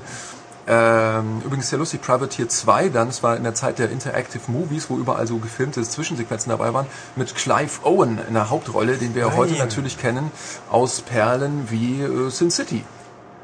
Oder auch... Äh, Äh, ohne in Sin City mitgespielt? ja, Dings natürlich, Natürlich. auch äh, ganz groß in, äh, Riesig. in dem Spike Lee-Film, ja, wie auch immer der nochmal hieß. weiß ich nicht mehr. Ich weiß nicht, was du Denzel meinst. Washington. Denzel Washington. Denzel Washington ja im Spike Lee-Film. Da haben wir jetzt eine Auswahl von 75 Stück wahrscheinlich. Danke, Philipp. Mann, hier, da, Äh, da mit, mit- dem Banküberfall. Ba, ba, ba, ba, ba, ba, ba, ba, Inside ba, ba, Man. Inside Man und Ja, genau Das in war dem ein Spike Film. Lee-Film? Das wusste ich auch nicht, ehrlich gesagt. Natürlich. Ja, War das ein. Spike Jones-Film vielleicht? Nein, nein, nein. Ich bin sehr, sehr sicher Spike Lee. Nee, und in, Oder ein de, in, dem, in dem. Film ähm, spielt Mainstream-Film PSP. von Spike Hört mir nicht zu. Der Doch, doch, in PSP dem ja Film spielt- Es gibt ein PSP-Sponsoring in dem Film. Ja. Was spielt er denn? Und da spielt er so eine Art GTA, das gibt's natürlich nicht. Gangs of London. Ja, ich glaube nicht, dass es ein echtes Spiel ist, wie das aussieht. Aber es ist so eine Art GTA und so ein kleiner Junge verprügelt da gerade Stimmt. einen anderen. Mit, Und dann mit und Gewalt Clive Owen setzt sich ja noch hin und ja- redet mit ihm. Und warum spielt sie denn dieses Spiel und so? Und Ist das wirklich Clive Owen? Ich erinnere mich an diese Szene, Ja, es ist Clive dass ich mir auch gedacht habe, das ist doch, das ist doch ein Fake-Spiel. ja, ja. Aber Das ist nicht wirklich Clive Owen, das ist ja komisch. Aber gut, ne, das wirst du schon wissen. Okay, aber das ist völlig am Thema vorbei jetzt. Ähm, jedenfalls war es dieses, dieses Weltall-Setting sehr, sehr lange sehr, sehr beliebt und irgendwann hat sich, finde ich, großartig keiner mehr dafür gibt interessiert. auch Also, PC, ich habe da nämlich zwei Spiele von diesen getestet, so Nachfolgedinger, Ja. so, die darauf beruhen, dieses Weltraumspiel und hauptsächlich Handel, extrem komplex ja, ja. und Äh, echt, da muss man sich sehr, sehr, sehr krass einarbeiten. Ja, Mir fallen die Namen zwar nicht ein, aber es gibt natürlich auf dem PC Es, es, es gab auf dem. PC auch noch Freelancer, das ist jetzt aber auch schon, weiß ich nicht, wieder zehn Jahre her, behaupte ich jetzt mal, oder jedenfalls ziemlich lange. Ja, in den letzten zwei Jahren sind einige Sachen noch rausgekommen, die Okay. dann das neu aufleben ließen. Auf den Konsolen kann man sagen, ist es aber eher ein ein untypisches Setting. Wenn man jetzt sagt, wir machen ein Rollenspiel, das in einem gigantischen System aus, aus vielen unterschiedlichen äh, Sonnensystemen spielt, äh, namentlich in der kleinen Magellanischen Wolke, ähm, und ihr werdet in die Haut des juvenilen Space Captains Yuri versetzt, der also nichts lieber äh, tun will mit seinem Leben, als ein sogenannter Spacefarer oder Spacefarer zu werden. Ich weiß nicht genau, wie man das ausspricht. Also Fahrer schreibt man's. Ähm, sich eine Flotte aufzubauen, eine Crew von äh, loyalen Halsabschneidern zusammenzusammeln und äh, dann so als, als freier äh, Weltall-Captain äh, gegen Piraten zu kämpfen und eben Heldentaten zu begehen. Und ähm, das Brillante an Infinite Space ist einfach, du hast vorher schon so ein bisschen den, den äh, Umfang. Jetzt haut Ulrich ab. Jetzt sitze ich hier allein, das ist unfassbar. Äh, ich bin hier. Ach, du bist wieder da. Schön, das habe ich noch gar nicht bemerkt. Ich habe auch vorher gerne mit dir Das gesprochen. liegt daran, dass ich Ja. einen sehr großen Redeanteil habe, vor allem wenn du da bist. Ja, es tut mir ja leid, ich lasse mich ja immer gerne unterbrechen, aber ihr starrt mich ja immer nur an und es kommen diese Schweißperlen auf eurer Stirn. Und äh, was soll ich dann machen? Das, sonst, wenn ich jetzt nichts sage, dann ist einfach Schweigen im Walde. Ich kann auch nicht sprechen, wenn ich mit meiner Zunge spiele. Ja, dann Piercing. hak halt mal das Piercing Aber nein, im Übrigen. aus deinem Ober... Ich mache es ja nicht. aus das deinem Piercing- Gaumen wieder Mein aus. Piercing ist ja eher hinten gestochen als vorne, so dass mir die Zähne dadurch nicht zerschreddern. Äh. Ist mir egal, wo das gestochen ist, wirklich. Das ist, äh, tut doch weh. Ja, weißt du, was das Scheiße ist, wenn man drei Tage eine Suppe löffeln kann? Ah, das ist bestimmt ätzend. Ja. Aber das kannst du auch ohne Piercing haben, indem du einfach mal einen Weisheitszahn ziehen lässt. Ist auch geil. Habe ich noch nie machen lassen. Das ist lustig. Einen habe ich noch. Den hebe ich mir aber für später auf. Ähm, so, Infinite Space. Ähm, was, was Ulrich vorher gemeint hat, diese ganzen Weltallspiele sind unglaublich, ähm, oder ja, Sperrig, sage ich. sperrig ist, ist, ist ein guter Ausdruck, einfach wegen des, des schieren Umfangs. Also, ähm, ich weiß nicht, es gibt locker ein paar hundert Planeten, die ihr ansteuern könnt. Es gibt, glaube ich, 70 mögliche Crewmitglieder, die auf diesem Planeten auf euch warten. Natürlich nur repräsentiert als Anime-Bildchen, aber trotzdem haben die alle eine eigene Story, äh, eigene Dialoge, die sie dann mit euch in den Tavernen auf den unterschiedlichen Planeten und so ähm, eingehen. Und ähm, ein, es gibt ein, eine gigantische Anzahl unterschiedlicher Schiffstypen und damit nicht genug. Ihr könnt die auch noch frei modifizieren. Das heißt, wenn ihr euch äh, ein, ein Schiff gekauft habt, da gibt es eben unterschiedliche Größenordnungen wie äh, Cruiser, Destroyer, Battleship, äh, Carrier ist dann so ein Träger, der dann auch noch kleine Raumjäger trägt.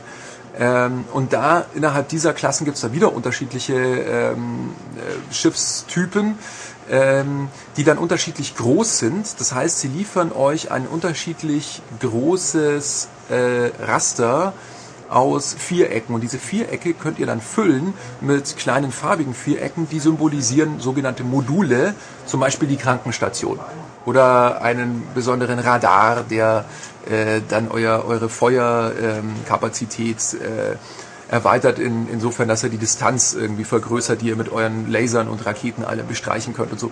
Das ist sehr, sehr einfach auf der einen Seite, weil ihr halt einfach nur so, so äh, Vierecke irgendwo hinschiebt. Auf der anderen Seite könnt ihr damit euer, eure Schiffe halt extrem individualisieren. Ähm, ihr könnt da irgendwelche Cargobehälter reinpacken, um, um nur Geld zu verdienen. Ihr könnt die Dinger mit irgendwelchen Kampfständen vollpacken äh, und dann auf die Jagd nach Piraten gehen. Also da seid ihr schon sehr, sehr frei. Und ähm, das wirkt sich dann natürlich auch auf die vielen spektakulären, also die S-Verhältnisse wirklich spektakulären Weltallkämpfe aus, die ihr im Laufe der äh, viel, vielstündigen Handlung ähm, erleben werdet. Und zwar ähm, habt ihr da eure, eure gesamte Flotte.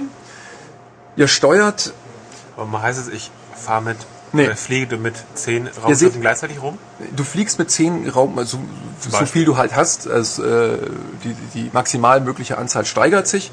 Du kannst dann festlegen, in was für eine Formation die Dinger fliegen. ist halt klar, Flugzeugträger eher nach hinten, damit die nicht so viel äh, Schüsse von den, von den Kampfschiffen abkriegen und so weiter. Ähm, man sieht allerdings in den Kämpfen ähm, von den Kontrollen her nur die Brücke deines Flaggschiffes. Und wenn du jetzt sagst, äh, Schub nach vorne auf die Gegner zu oder Schub nach hinten, dann machen das alle anderen Schiffe mit. Die liegen einfach dann daneben oder dahinter und diese Formation wird eigentlich nie aufgebrochen. Das heißt, während der Kämpfe denkt ihr im Grunde genommen die Flotte als ein Ding. Ja?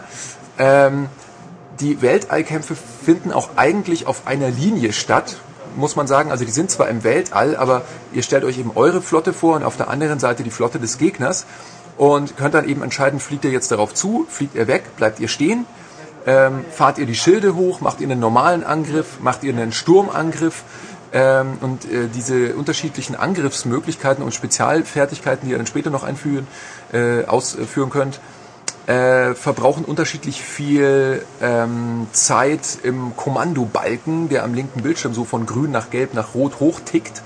Äh, und so finden die Kämpfe eben eigentlich in Echtzeit statt, aber ihr müsst halt sehr genau wissen, äh, wann ihr in die Feuerdistanz der gegnerischen Schiffe reinfliegt, wie viel äh, Kommandobalken habt ihr dann noch übrig, um dann möglichst schnell nach einem Angriff die Schilde wieder hochzufahren, solche Geschichten. Also das ist taktisch wirklich ähm, sehr, sehr anspruchsvoll und gibt euch auch über Stunden hinweg immer neue Elemente rein, die dann wieder zu neuem äh, Kopfzerbrechen führen. Also es ist dann, wenn man es einigermaßen die normalen Großkampfschiffe im, im, äh, im Griff hat, ist es dann wieder sehr, sehr schwierig und sehr, sehr spannend, die, die Flugzeugträger, also die, die Jägerträger, die Trägerschiffe äh, korrekt zu benutzen und äh, den, den äh, Zeitpunkt abzupassen, wenn man eben seine eigene Jägerflotte dann auf die Gegner schickt. Ähm, das Ganze kreiert natürlich eine unglaublich hohe ähm, Einstiegsbarriere. Also es ist eigentlich alles irgendwie so in, in Tutorials erklärt, aber bis man so versteht, wie das Ganze im Zusammenspiel. So dafür hat. Ja, ja, also bis man einfach nicht mehr diese ständige Panik auch hat, wenn man mal angegriffen wird, dauert es schon mitunter ein paar Stunden, je nachdem. Ähm, wie gut man auch äh, so seine früheren äh, äh, Taktiken noch so parat hat, äh, dass man eben mit, was weiß ich, ich mit, mit wenn ich keine Schilde oben habe, dann mache ich halt keinen, keinen Vollgasangriff auf irgendein Dickschiff, das mich dann einfach wegpusten kann oder so. Das muss man halt mal rauskriegen. Und dann ähm, bekommt man ein sehr, sehr weitschweifiges, sehr, sehr motivierendes Rollenspiel, bei dem man nicht nur der Story folgen kann, die also darum geht, dass ähm, unterschiedliche Planetensysteme erstmal gegeneinander Krieg führen. Lustigerweise haben die alle irgendwie oder die meisten irgendwelche russischen Namen. Also ich, ich äh, so wie der, der Juri. Der Juri, ja. Oder äh, und, und auch, also auch die Planeten haben alle dann irgendwelche russischen Bezeichnungen. Ich glaube, dass es daher kommt, dass die sich vorstellen, dass eben äh, die Russen dann tatsächlich das Weltall besiedelt haben und nicht die Amerikaner. Was die ich ganz Russen lustig sind finde. Ja die Pioniere. Die Russen sind natürlich sowieso die äh, Pioniere wegen äh, Juri Gagarin. Ja, deswegen ja auch Juri Nachname weiß ich nicht. Weiß nicht, ob der überhaupt mal rauskommt. Bin ich mir nicht sicher. Ähm, und äh, ja, es ist natürlich ein schönes Gedankenexperiment, dann einfach zu sagen, okay, die Amis stampfen jetzt ja auch gerade ihre NASA ein und offensichtlich haben die Russen dann das Weltall besiedelt und deswegen sind da jetzt lauter unterschiedliche äh, verschiedene Nationen, die halt ein paar Sonnensysteme immer umfassen und gegeneinander Krieg führen. Dann gibt es natürlich noch eine große, rätselhafte Story im Hintergrund, die angeblich auf einem äh, Arthur C. Clarke Roman basiert. Da bin ich mir aber nicht so sicher, weil ich den ich habe das mal gelesen und ich kannte aber den Roman nicht, ich kann es nicht beurteilen. Ähm, auf jeden Fall finde ich sie ziemlich gut. Ähm, wenn auch am Ende vielleicht etwas enttäuschend, aber das mag jeder für sich selbst entscheiden. Ähm, Mit anderen Worten, um wer sich Schluss zu kommen, genau. Richtig, wer sich immer schon gewünscht hat, damals in Zeiten von Master of Orion oder Ascendancy oder Alpha Centauri, dass man mit diesem ganzen Weltall, Schiffsflotten, Sci-Fi-Gedöns mal eine schöne Story auch erleben könnte und einfach ein schönes Rollenspiel inszenieren, der wird sich an Infinite Space dumm und dämlich freuen. Ich tue es allemal. Live long and prosper.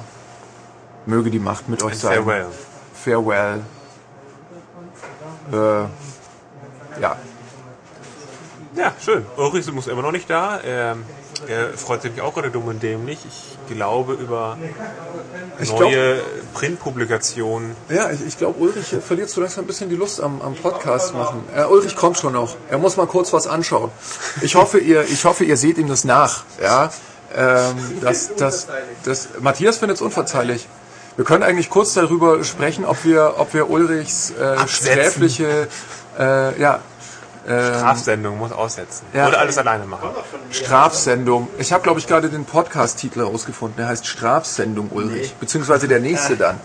Schauen Den wir wirst du komplett allein bestreiten, mein Lieber. Das Ich weißt nehme du aber schon. an, dass du Philipp das Spiel jetzt so auch erklärt haben Nö, kannst. jetzt fasst uns Ulrich mal nochmal die wichtigsten Punkte von Infinite Genau. Space zusammen, meine Lieben. Das ist ein Weltraumrollenspiel für Leute, die zu viel Zeit haben. Nicht schlecht. Ähm, kommen wir zum letzten Spiel in diesem Podcast.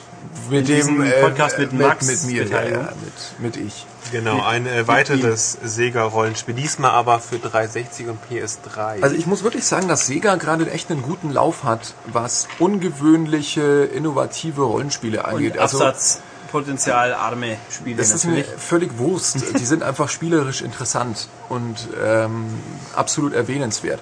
Okay, Ähm, wir gehen weg von wir gehen dem weg vom ähm, DS, wir gehen zu den großen. Nee, es- nee, nee, wir sind, sind, schon noch eigentlich Gut, in wir gehen weg von, ja, gut, wir gehen weg von äh, Ja. dunklem Orbit. Ja, wir gehen jetzt hin in die dunkle Zukunft der Menschheit, äh, in die Postapokalypse. Die Erde ist eigentlich unbewohnbar geworden, irgendwelche Giftgase ziehen da ihre Runden und wer rausgeht, hustet sich zu Tode und fällt um. Ähm, die kläglichen Reste der Menschheit haben sich zurückgezogen in einen riesenhaften mechanischen Turm, der eben auch so Filter äh, enthält, den Turm von Basel, nicht etwa Babel, wie man vielleicht denken könnte. Aber ich habe die äh, japanischen Entwickler im Interview gefragt und äh, er hat mir also hoch und heilig versichert, es hätte nichts mit dem Turm von Babel zu tun. Sondern mit Basel. Genau. In der Schweiz quasi. Ja. Äh, warum auch nicht?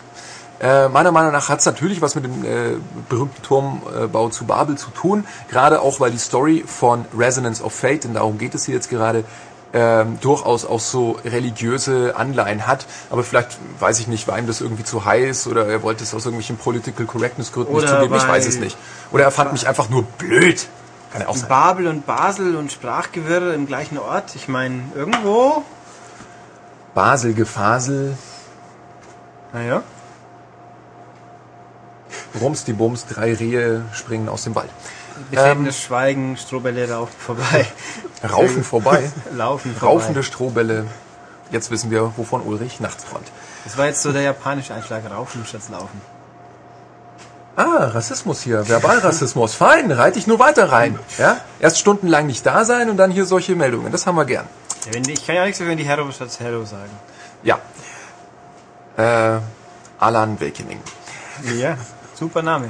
Darf ich jetzt vielleicht noch ein bisschen was zu Resonance of Fate erzählen? Ähm, ja, Ja, ja. bitte. So. Äh, es ist von Tree Ace. Tree Ace hat keinen Bock mehr auf Square Enix, will jetzt auch mal wieder gute Spiele machen und äh, hat jetzt arbeitet jetzt So, was haben sie denn für schlechte Spiele für Square gemacht? äh, unfertig an Discovery. Ah, Äh, Blablabla. hier ist Star Ocean. Ja, Star. Ocean war okay. Aber Star Ocean hat mich jetzt nicht extrem vom Hocker gerissen. Nicht? Nö, ja, nicht das wird ja auch nicht gerissen heißen. Schweigen. Ein Strohballen rollet durch den Wald. Fast, jetzt habe ich es wieder falsch gemacht. Naja, Die Murmeltiere pfeifen. da kommt Bill Pullman ums Eck. Oh, das ist hart. Das ist böse. Ach gut. Lassen wir das.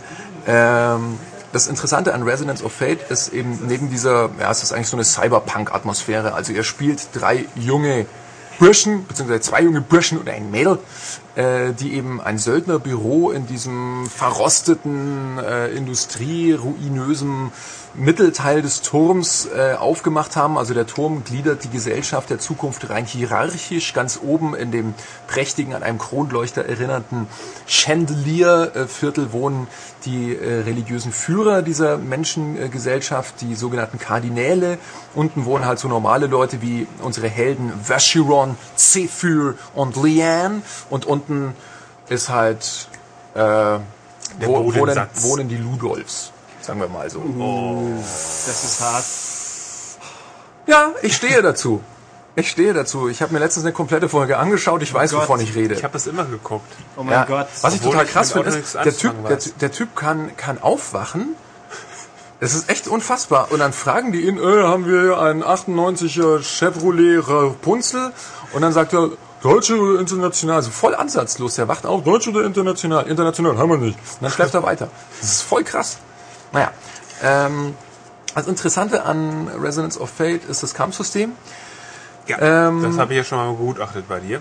Es ist äh, wirklich völlig eigenständig. Sowas habe ich vorher noch nicht gespielt. Es sieht ein bisschen aus wie ein alter Blue Byte Klassiker, den man vielleicht äh, noch kennt, und zwar Incubation. Das war ein, ein Rundentaktikspiel, wo man Bluebite im Sinne von die, die Düsseldorfer da? Die. Ja, naja, vor allem nämlich Battle Isle. Und Incubation hieß als Untertitel Battle Isle Phase 4. Hatte zwar eigentlich mit Battle Isle nichts zu tun, aber äh, verkaufte sich dann Weil besser. keine dadurch. niedlichen kleinen Männchen rumgelaufen sind. Nee, sondern, sondern fette. Äh, nee, nee, nee, frag mal Matthias, der kennt das noch. Ähm, ja, gutes Spiel, sagt er gerade. Top-Teil, jedenfalls. Ähm, ja. Ähm, Nee. Incubation ist super. danke, Matthias. Hast gehört? Schleimer. Ja. Du könntest eigentlich mal wieder davor gehen zu den Zeitschriften. Wir lassen Matthias hier sitzen, weil der kennt nämlich wenigstens Incubation. Denn in Incubation, Ulrich, wie, du sicherlich auch weißt, gab es lauter Kampfarenen, die äh, aus irgendwelchen Rampen und, und Mäuerchen, wo man Deckung nehmen konnte und Aufzügen und sonstigen Dingen bestanden. Und so sehen die Kampfarenen in Resonance of Fate eigentlich auch aus. Und man ballert sich da durch die Gegend. Also man hat äh, jede der drei Figuren hat ähm, entweder eine, eine Pistole in irgendeiner Art und Weise oder eine automatische Waffe. Und die machen jetzt unterschiedliche Arten von Schaden. Also eine Maschinenpistole macht sehr, sehr schnell den blauen sogenannten Streifschaden. Damit bringe ich die äh, Energie von Gegnern ziemlich schnell runter. Allerdings kann ich sie damit nicht töten. Das heißt, wenn ich die jetzt runterballer und danach nichts mehr mache, regenerieren die sich wieder. Ich muss also nach so einem Streifschaden immer mit einer Pistole nachsetzen, die roten Schaden macht. Allerdings nicht so viel. Also quasi das den, den, den Sargnagel dann setzen. Also allein hier muss ich schon ein bisschen von der Reihenfolge her darauf achten, wie ich mit den Gegnern umgehe. Das ist aber nur ein Puzzleteil dieses ziemlich brillanten, allerdings auch ziemlich schwer erlernbaren, meiner Meinung nach, Kampfsystem. Ansonsten ist es eine krude Mischung aus, aus Echtzeit und Rundentaktik. Also sie nennen es, das ist ja von Tree Ace und sie nennen es Tree Attack Battle System oder so. Und Krass. ähm, ja, und du hast im Grunde genommen die Wahl, ob du frei in der Arena rumläufst mit einer deiner Spielfiguren und ballerst. Und erst wenn du das tust, bewegen sich auch die anderen Gegner. Wenn du nichts drückst, dann äh, bleibt die Zeit stehen. Steht sie still. Ähm, solange, sobald du dich bewegst mit einer Figur, geht der Zeitbalken deiner Figur runter. Auch dasselbe, wenn du ballerst. Klar? Soweit? Gut. Ähm, allerdings macht man das eigentlich kaum. Das macht man eigentlich nur, um sich mal in eine bestimmte Position zu bringen. Denn richtig viel Schaden macht man so nicht.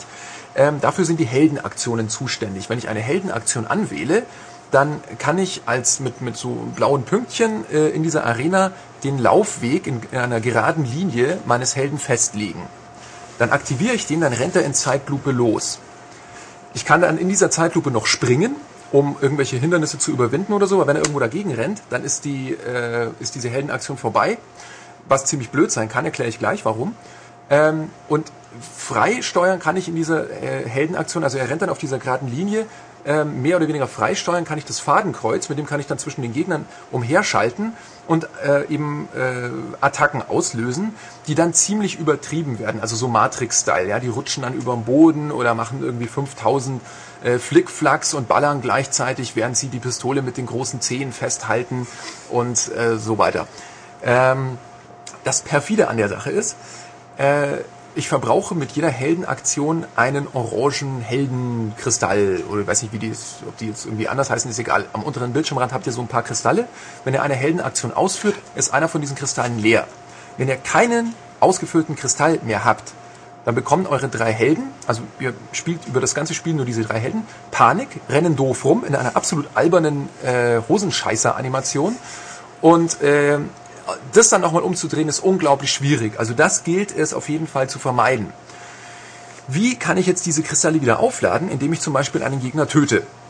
Man muss also seine ähm, Also man wird, man Kampfzüge, wird, also wird, man wird dazu gezwungen, dass du dich von einem Kill zum nächsten hangelst. Man wird dafür belohnt zu töten. Also es ist ein, ein Ja. Spielerfolg. Das ist natürlich Initiierungsgrund. Ja, absolut. Ein Killerspiel. Ein Killerspiel. Ein Killerspiel. Ja. Er schießt total wieder tot.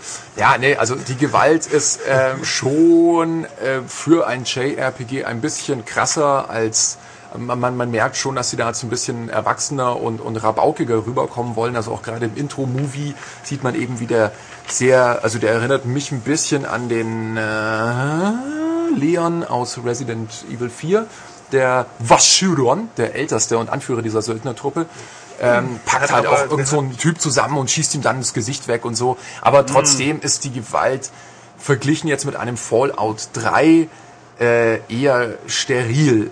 Ähm, zusätzlich schießt man eigentlich auch nicht äh, nur, also wenn man auf humanoide Gegner schießt, dann sind es halt so Japano-Gegner, also irgendwie äh, komische Mumien, die albern rumfliegen oder äh, irgendwelche kle- kleinen komischen Goblin-Viecher, die halt da irgendwie rumrennen. Ab und zu auch mal auf Humanoide, aber äh, dann auch mal auf Roboter spinnen oder irgend sowas. Also es, es geht, sage ich mal, vom Gewaltgrad her. Es ist, geht eigentlich eher da wirklich um die taktische Überlegung, dass man ähm, seine Züge plant äh, in, in dieser Arena und sich eben wenn, wenn man es zusammensetzen würde im Kopf in eine, in eine äh, gleichzeitige ablaufende Handlung, dass es so ein, ein Parcours-Run durch alle Gegner ist. Und, und mit, jedem, mit jedem Zug sollte man einen Gegner töten. Und das ist wirklich eine, eine zum Teil verzwickte taktische Herausforderung, die aber einfach massiven Spaß macht. Weil, äh, weil sie auch so, es gibt so, so viele unterschiedliche Möglichkeiten, ähm, wie man eben angreifen kann. Also ich kann halt aus der Luft angreifen, ich kann den Gegner in die Luft schießen und dann wieder zusätzlichen Schaden machen und so. Das ist alles sehr, sehr motivierend und es ist so übertrieben inszeniert, dass es auch einfach Bock macht. Die Grafik ist so im Mittelfeld angesiedelt, ja. Ist jetzt nicht vergleichbar mit einem Final 13, aber ich sag mal, die, die richtigen, an den richtigen Stellen wissen sie schon, was sie tun und es ist dann schon auch sehr stylisch. Ähm, das so mal so zum Kampfsystem. Habe ich jetzt sehr, sehr langfristig oder langwierig erklärt. Aber es sind- es aber es macht auch 90 Prozent des Spiels Ich aus. wollte gerade sagen, Kernelement eines jeden Rollenspiels ist natürlich das Kampfsystem. Ja, und wenn es funktioniert, ist das Rollenspiel eigentlich auch mal gut. Da kann man auch Also ich über mögliche Länge der Story hinwegsehen. Ähm, Ich find was die Story ich gut. so nicht beurteilen kann natürlich, Ich, wie die ich, Story ist. Ja, ich möchte jetzt nicht zu viel, zu viel spoilern. Es geht, äh, es ist, finde ich, tatsächlich eine, eine ähm, Adaption der Babel-Geschichte, der Turmbau zu Babel-Geschichte so ein bisschen. Äh, ich fand die ganz, ganz gut. Du fandst ja auch die Charaktere gut. Ich zitiere mal, weil ich das eigentlich ganz ähm, amüsant finde, was du hier Was denn? Das findest du amüsant? geschrieben hast. Na. Äh, bezogen auf die Charaktere. Endlich mal wieder... Wieso, oh Gott. Nee, ich Das hat er nicht- das hat er nicht deswegen über gesagt. den Monitor erblickt. Das wollen wir nicht weiter ausführen. Okay, äh, Zitat. Endlich mal wieder lebendige Anime-Charaktere und keine kreischenden Kulleraugen-Krampfhennen aus dem Sailor Moon Malbuch. Das ist so ein typisch, äh, so eine wildgruberische Formulierung, wie ich sie mag. aber es ist Ja, natürlich, du bist ja auch Wildgruber. Wenn du es nicht mögen würdest, wäre irgendwie übel. also nicht so ganz so, nicht so klischeebeladen Also wie Ja. White Knight Chronicles zum Beispiel. Ja, es, ja, nö, also es werden schon auch Klischees bedient. Es ist nicht, es ist nicht ganz so einfallslos wie White Knight Chronicles. Nee, aber es, äh, um, was ich mit diesen Kohleaugenkrampfhennen meine, ist ähm, Vanille aus Final 13. Ich hasse Ah, die, ich hasse den die. Namen so großartig. Ich hasse die. Ich hasse es auch, wie sie läuft. Und diese ganzen Figuren, die so sind, die sind vielleicht, die finden manche vielleicht niedlich. Ich hasse die. Ich kann nicht mit denen äh, warm werden. Und ich bin froh, dass äh, in dem Spiel viel kruder Japano-Humor und irgendwelche surrealen Geschichten vorkommen, aber sowas nicht. Okay. Ähm, der Turm von Basel im Übrigen. Ja. Ähm, ich glaube nicht, dass du es erwähnt hast. Es gibt ja. Was? Die Welt ist ja aufgebaut wie ein Turm. Ja. Und ich laufe ja nicht einfach frei rum, Genau. wie man es so kennt. Es gibt ja so einen bestimmten Kniff, Ja. ähm, den man kennt aus, aus Also Rundenstrategiespielen. nochmal, es, es gibt ja, ähm, wenn du, wenn du diese Ober, also der Turm fun fungiert eigentlich als Weltkarte, unterteilt in unterschiedliche Ebenen, in unterschiedliche Stockwerke. Und du kannst jetzt nicht einfach, wie es in vielen anderen Rollenspielen der Fall ist, nach und nach füllt sich diese Weltkarte mit Hotspots, die ich anklicke und dann bin ich halt wieder in einem Areal. Diese Areale gibt's da natürlich auch, die werden halt so, sagen wir mal, Final 10 Standard dargestellt. Also eben 3D, aber mit festen Kameraperspektiven. Ähm, so, ich kann jetzt aber nicht einfach diese Hotspots anklicken, sondern ich bewege mich mit einem Marker über die Karte, die in Hexfeldern dargestellt wird. Und vom Anfang weg sind die meisten Hexfelder ausgegraut. Das heißt, ich kann sie nicht betreten. In der Story des Spiels ist es halt irgendwie das Energiegitter, das halt irgendwie nicht aktiviert ist oder so ein Gedöns. Das ist eigentlich unwichtig. Wichtig ist, in den Zufallskämpfen und während den Missionen und, und auch, also Story-Missionen und Nebenmissionen, bekomme ich solche Hexfelder so wie man auch Erfahrungspunkte bekommt und irgendwelche Teile, um seine Waffen aufzuschrauben, bekomme ich diese Puzzlestücke. Und äh, damit erpuzzle ich mir nach und nach, Ebene für Ebene, die gesamte Oberfläche des Turms, dass die eben frei begehbar wird. Und so kann ich eben mit unterschiedlich gefärbten Puzzlestücken oder welchen, die man sehr selten bekommt und die eine spezielle Form eben haben, äh, bestimmte äh, Bereiche des Turmes auch erst später begehbar machen. Und trotzdem habe ich als Spieler das Gefühl, ich puzzle es mir ja selbst. Also es ist überhaupt nicht linear dadurch. Es ist natürlich schon gelenkt, weil wenn ich halt an einer Stelle eine, eine Engstelle einbaue und da ist ein blaues Puzzlestück und ich komme nicht durch und ich kriege das blaue Puzzlestück nicht, muss ich eine bestimmte Story-Mission machen und dann kann ich da eben weiterspielen. Also so funktioniert es schon, äh, schon. Ansonsten ist diese Erkundung des Turmes aber völlig frei und durch diese Puzzlei manche Leute mögen die vielleicht ein bisschen langweilig finden, das weiß ich nicht. Aber ähm, ich fand es sehr, sehr innovativ und sehr fein. Und es kann ja dann eben sein, dass man, wenn man was aufdeckt, äh, ist dann drunter eine Schatzkiste versteckt, dann bekommt man wieder so ein kleines Goodie oder so.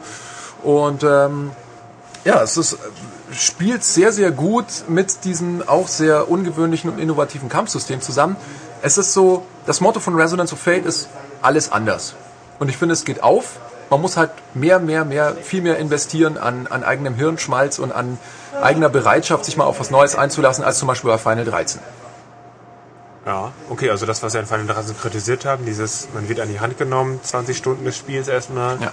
ist da nicht so. Also das ist für ist alle, halt auch die nicht so- einfach Bock haben auf äh, Es, Rollenspiel. Ja, es, und, und für, für alle die, denen eben so eine fette Präsentation nicht ganz so wichtig ist und die sich eben auch mit der einen oder anderen äh, etwas äh, unzugänglicheren Ecke eines, eines, einer Spielmechanik auch. Nee, äh, es ist, es ist zum Teil auch ein bisschen, es ist zum Teil auch ein bisschen sperrig. Ähm, also äh, es ist zum Beispiel so, wenn du, wenn du in, in einen Dungeon reingehst, ein Dungeon besteht eigentlich aus so einzelnen Kampfarenen. Äh, gehst in eine Kampfarena rein, tötest alle Gegner und dann äh, kannst du in dieser Kampfarena frei rumlaufen. Und dieses freie Rumlaufen funktioniert dann aber immer noch in diesem, in diesem Zeitmodus äh, des, des Kampfsystems, was das Ganze ziemlich hakelig dann macht. Sowas passiert nicht allzu oft, aber es nervt halt ein bisschen. Also es sind schon so ein paar Sachen, die in einem zweiten Teil verbesserungswürdig wären. Aber wie gesagt, also was das Ding an Innovation und an, an kreativer Energie leistet, ist unerreicht momentan.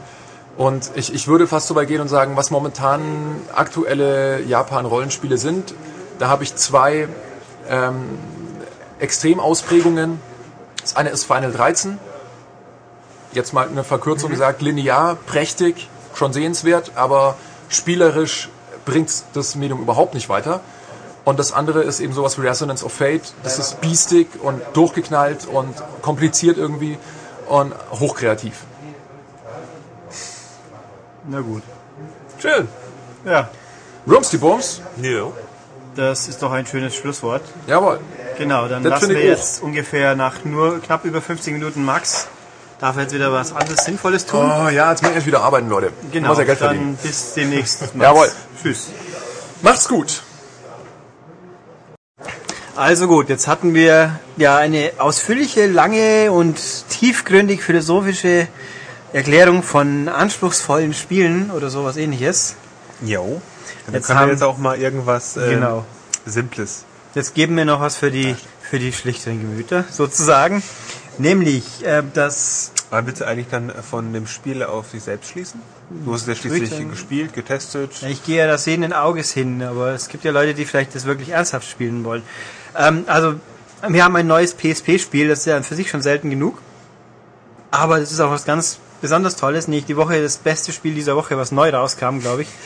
Das ist natürlich bitter irgendwo. Also Dead or Alive Paradise für die PSP. Und Das ist im Endeffekt eine mehr oder weniger Portierung von Dead or Alive Extreme 2 von der Xbox 360. Ja, was ist es? Äh, Dead or Alive sind ja eigentlich ziemlich gute Prügelspiele.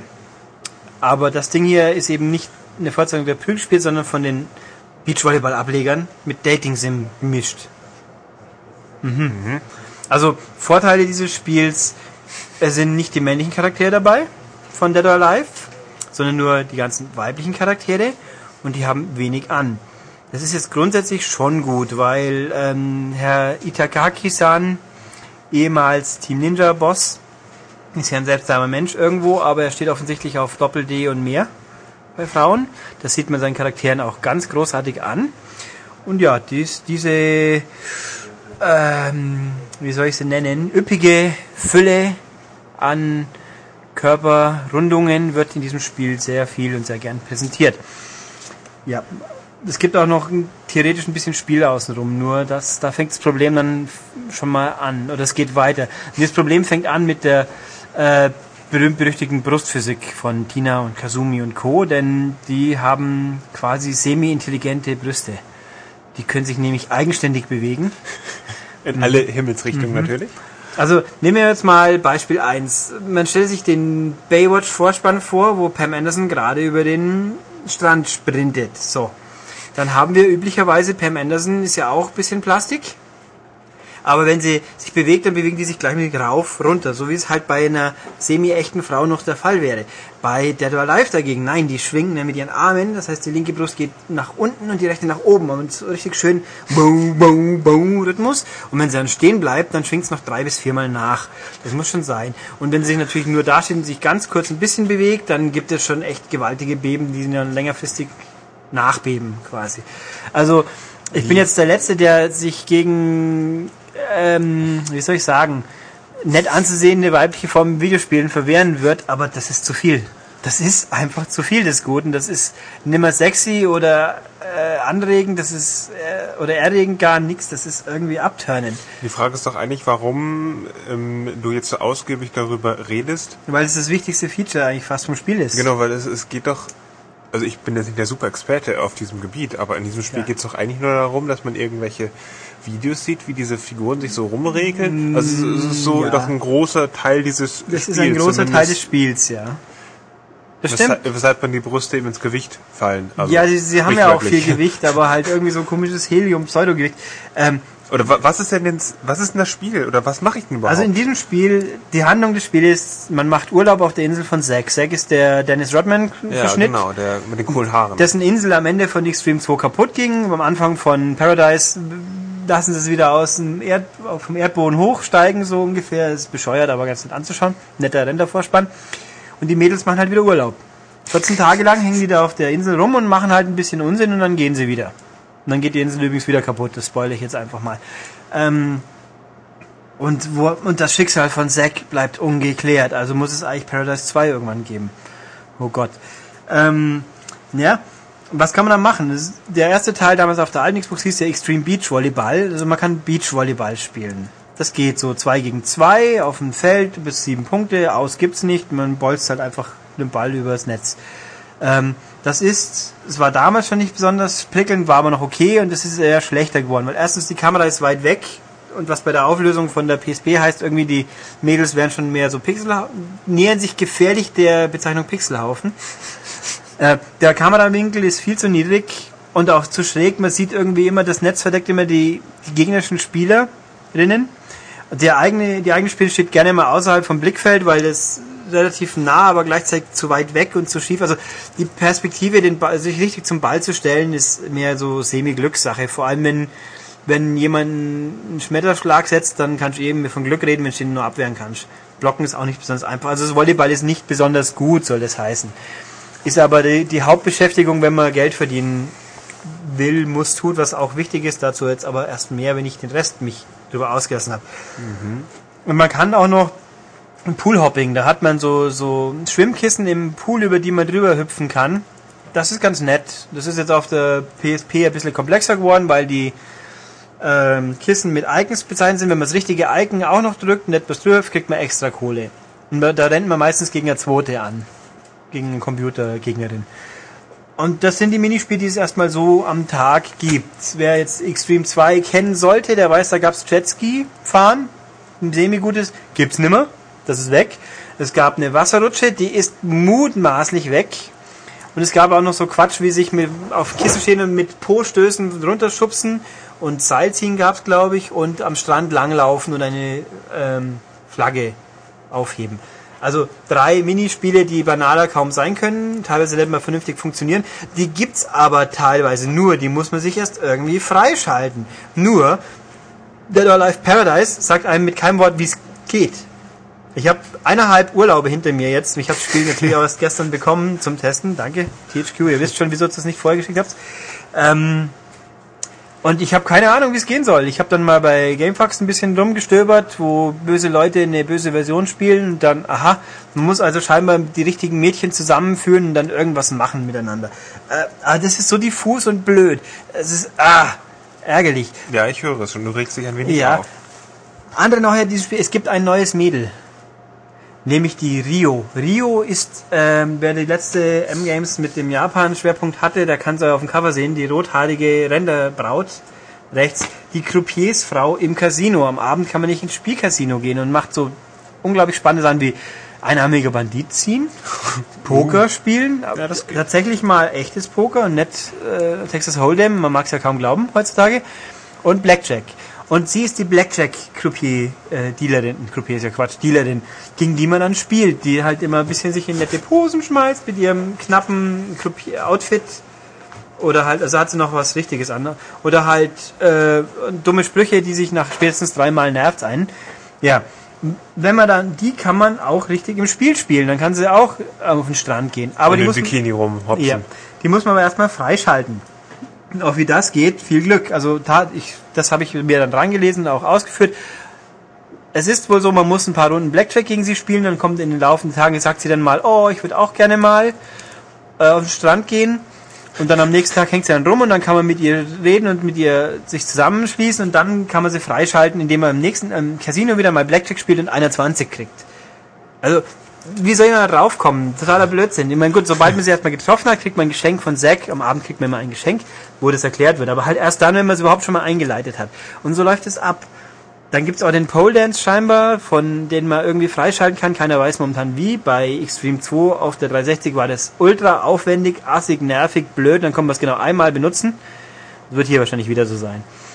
Ähm, was fehlt mir noch vom, vom tollen Spiel zu erwähnen? Ähm, ja, es gibt also, man verdient Geld. Vom Geld kann man Klamotten, Bikinis, sehr viele Bikinis kaufen, die rangieren von langweiliges äh, Oma-Outfit bis so ein Hauch von nichts. Quasi so Nippelabdeckung und das war's dann. Und die kann man dann selber anziehen oder den anderen Mädels schenken, um nämlich mit den anderen Mädels zu spielen und so muss man sie meistens erst anfreunden. Wie, was heißt das, man kann sie selber anziehen? Wer ist man denn dann? na, man ist eine der Mädel, ein Mädel. Und die anderen sieben hängen auf der Insel, oder neun oder wie viel sind, hängen auf der Insel rum und warten darauf, dass man mit ihnen redet, so ungefähr. Ähm, ja. Und dann kann man halt denen schenken. Da, und früher war es immer so, die haben alle Abneigungen und Vorlieben, was die mal rausfinden ist, mehr oder weniger Trial and Error. Super. Jetzt gibt es sogar eine Art Hilfebildschirm mit den Mädels. Da, da hat man aber nur ganz rudimentär, mag, wenn, wenn jemand jemanden mag oder nicht mag, das sieht man ein bisschen. Also ich glaube, Lisa kann mit fast allen und äh, Ayane mag Kazumi nicht, so ungefähr. Und dann gibt's noch zwei, drei Hinweise, was für eine Farbe sie mag, so subtil in, in, in der Farbe des Geschenkpapiers und zwei, drei Speisen. Ja, super. Es gibt halt ungefähr 500, äh, hunderte, äh, 500, ich weiß nicht, hunderte Objekte und, und Dutzende Badeanzüge und dann soll man rausfinden, was die wohl mögen. Und so ein teurer Badeanzug kostet ein Schweinegeld, da muss man eine Stunde hinspielen, bis man die Kohle hat. Ja, das ist übertrieben, okay, aber eine halbe Stunde schon mal. Und dann schenkt man ihr, wenn sie nicht mag, schmeißt sie ihn einfach weg und er ist futsch. Super. Ganz tolle Sache das. Das war immer schon so, das bleibt auch so und es ist jetzt nicht besser geworden. Ähm, Was bleibt denn dann übrig? ja, Spannertum. Also wie Philipp auch schon gesagt hat, man kann auch rumhängen und entspannen. Dann sieht man 30 Sekunden lang, wie sich Mädel X am Strand regelt, Kann man dann an auch irgendwie Fotos machen? Oder? ja, komme ich noch. Okay. Am Strand regelt oder sich an einem Baumstamm windet oder halt äh, schwimmt oder Übung macht oder weiß der Teufel halt irgendeinen Quatsch. Davon gibt's, ähm, das sind die Venus Clips, nennt sich das. Davon kann man von jedem Mädel sagen und schreiben, ich glaube 150 Stück freischalten. Ich, auch da ist nicht so ganz schlüssig. Die eigenen, wo sie alleine ist, also scheinbar zählen da irgendwann welche mit, wo man andere Mädels nachahmt. Wie das gehen soll, ist, ich habe hier keine Anleitung, vielleicht steht es da drin, ich bezweifle es. Alles sehr diffus. Ich glaube, wenn man eine super Beziehung zu der hat, dann kann man sie nachahmen beim Entspannen. Oder irgendwie sowas. Also es gibt sau viel, man kann unendlich viel freischalten, wenn man Nerd ist, der kein Leben hat oder nicht weiß, wie man sich Pornofilme im Internet anschaut, weil da hast du mehr von. Ähm, oder Soft-Sex-Filme, okay, das ist ja egal. Also, ähm, es ist einfach nur, ja, man kann da Fotos schießen, genau. Was mit der Steuerung, äh, Blickwinkel und Kamera gleichzeitig steuern, ist bei der PSP dank dem fehlenden Analogstick 2. nicht so besonders toll. Ja, also, ja, also ich fand das erste, De- das erste Dead or Alive Extreme hat mir echt Spaß gemacht. Da war das aber alles noch ein bisschen einfach. Erstens mal war es natürlich von der Optik her auf der alten Xbox mal was Frisches. Da haben die, die Brüste sich noch semi-realistisch bewegt. Ähm, und irgendwie kam es mir nicht ganz so Glücksrittermäßig vor. Das zweite war dann mehr Minidisziplinen, die aber alle nicht wirklich mehr Spaß machten und nervig. Und jetzt hier, ja, es ist mir das zweite mit abgespeckt. Das ist, wie gesagt, kein Jetski fahren. Toll. Es ist einfach. Äh, Rio sollte ich übrigens dazu sagen, zählt sich der Fraktion von, wir haben noch ein bisschen mehr Körbchengröße. Also es gibt ja auch welche, die sind nur sehr gut bestückt und die anderen sind außerordentlich gut bestückt. Mhm. Also Also Tina Worten, Beispiel. das ist ja eigentlich eine Nerd-Fantasie und, Ja. und, und selbst du sagst, boah, das geht Nö. ja gar nicht. Nö, es ist einfach langweilig. Also es ist echt langweilig. Das braucht man einfach nimmer. Ich, Schade. ich weiß nicht, was, wie man, wie lange hat, wie lange ist es her, seit das Extreme 2 kam? Zwei bis drei Jahre wird, wenn es reicht. Wie man in dieser Zeit eine so schäbige Umsetzung machen kann, die kein bisschen spielerisch mehr kann. Optisch, optisch ist sie okay, die Mädels sehen okay aus, die Umgebungen neigen dazu mal sehr, gerade so Pflanzen super grob kantig, pixelig zu sein, da in den Hintergrund sollte man also nicht schauen. Aber auch, nee, es ist, nee. Es ist einfach eindeutig unterdurchschnittlich. Ähm, wer jetzt unbedingt meint, Pokémon sind ihm zu kindisch, der muss jetzt halbnackte Frauenmotive sammeln, der ist, wird damit vielleicht glücklich, aber na, na, ich kann es nicht empfehlen. Nein. Okay. Tut mir leid, das ist nichts gewesen. Aber immerhin PSP-exklusiv. Es könnte noch schlimmer sein, es hätte auf den DS kommen können. uh, naja. Na gut, also damit sind wir mit den Spielen durch. Aber ich will wieder ein bisschen philosophieren, aber über ein Spiel. Ja, du Philipp, hast schon irgendwas angekündigt. Genau, Philipp nämlich mag. Ich habe gestern Abend, dachte ich mir, ach Gott, weißt du, hast ja einen Command Conquer, Alarmstufe Rot 3 im Schrank. Jetzt spielst doch mal ein bisschen. Schau dir mal das Tutorial an. Und dann stelle ich fest, da gibt es ein Tutorial, wo sich drei komische Panzer unterhalten. Das ist schon mal so, ja, das alles wunderbar, alles erklären. Und dieses Tutorial dauert mal nur eine Stunde. Ich habe sechs Lektionen, die zusammen über eine Stunde gedauert haben. Das ist doch nicht zu fassen. Dann jeder Scheiß wird irgendwie erklärt und dann so, hier haben wir das tolle Ringmenü und jetzt steht, dann sagt, mach mal das, da steht die Anweisung als Textkästchen drüber, blendet aber das halbe Ringmenü aus. Natürlich muss ich genau was im Ringmenü anwählen, was unter diesem Textkasten ist. Super sinnig schon mal. Und Du und fandest es also nicht hilfreich, das Tutorial? na, ich fand das irgendwie super. Und dann kommt auch so die ganz elementare Frage, wie lasse ich jemanden angreifen, dass er mehrere Ziele angreift. Das, das wird irgendwie mal so im kurz nebenbei erwähnt, aber nur erwähnt und nicht textlich eingeblendet. Ich habe es danach nie wieder gefunden. Und haben mir gedacht, was ist das für ein Scheiß? Philipp, erklär mir, wie ich als nicht schon Kenner, Könner, Möger, wie mich sowas motivieren soll, Command Conquer zu spielen. Ähm, ich habe mir ehrlich gesagt noch nie die Frage gestellt, wie man Command Conquer nicht kennen kann Nee, und noch nicht gespielt schon, Also ja, selbst nicht- wenn man nicht PC spielt, früher einfach auf Playstation. Da habe ich auch Ähm. nicht gespielt. Also wieso sollte ich jetzt, wo es jetzt optisch auch mal was hergibt, also die Präsentation außenrum ist ja auch ganz cool mit diesen ganzen äh, Angriffsbabes und, und Rick, halt Rick Flair war die Erweiterung und George Takei und, und Tim Curry und weiß der Teufel, also dieses schräge außenrum, das ist ja cool. Aber dann kriege ich so ein Tutorial und sage ich was, dann kotze ich bloß und dann habe ich schon keinen Bock mehr. Ja, ähm, es ist meine allgemeine Erfahrung mit Tutorials ziemlich schlampig mittlerweile sind. Einfach nur so, hey, Textboxen und das soll dir irgendwas erklären und näher bringen. Ähm, bei vielen dieser Spielen, die Spiele, die ein bisschen, ein bisschen komplexer sind, also wo, wo die Steuerung nicht so alltäglich ist wie bei jedem Shooter. Jeden Shooter kann ich sofort spielen. Oder jeden, jedes God of War Ding. Ähm, ja, du wirst nicht umhin kommen, ein doofes Tutorial zu spielen. Ja, ich habe ja nichts gegen Tutorial, was, mich aber dann auch nicht, das am Anfang so wirklich hier so bewegt, du bewegst einen Typen und dann erschlägt es mich mit Spezialfähigkeiten und ja, übrigens gibt's hier noch 30, die muss ich aber selber nachlesen. Und äh, In, also ich finde, in den meisten Fällen brauchst du es eh nicht. Fang einfach die Kampagne an. Spezialfähigkeiten sind in der Rahmenstufe Rot völlig überbewertet. Das ist, wird so hektisch, das brauchst du kaum oder wirst du nie individuell ähm, markieren können. Einfach. Und bau einfach deine Leute, deine Mini-Basis auf und dann greif an. ich hatte auch nur den Eindruck, dass mir das Tutorial schon super beweist, wie schlecht die Wegführung, die automatische ist. Das war es natürlich schon immer. Ah, dann so, dann, dann plötzlich jetzt diese drei, Pa- drei Panzer wohin fahren. Ich finde den dritten nicht, weil er irgendwann mal früher in irgendeinem Eck hängen geblieben ist halt erst wieder finden müssen. Ah Gott. Ah, so lieblos. Das, Ja. äh, wo, Äh, wobei, die, die haben sich scheinbar schon Gedanken gemacht. Bloß nicht, wie sie es jetzt wirklich jemand nahebringen, der es nicht eh schon kennt. Also, ei, ei, ei. Also ich finde die Steuerung ist gelungen durch das Ringmenü. Das einzige Blöde, was auf Konsole nie vernünftig funktioniert, sind natürlich Gruppierungen von Einheiten. Ja, das ist da, das ist da möglich, aber das ist so beschissen kompliziert.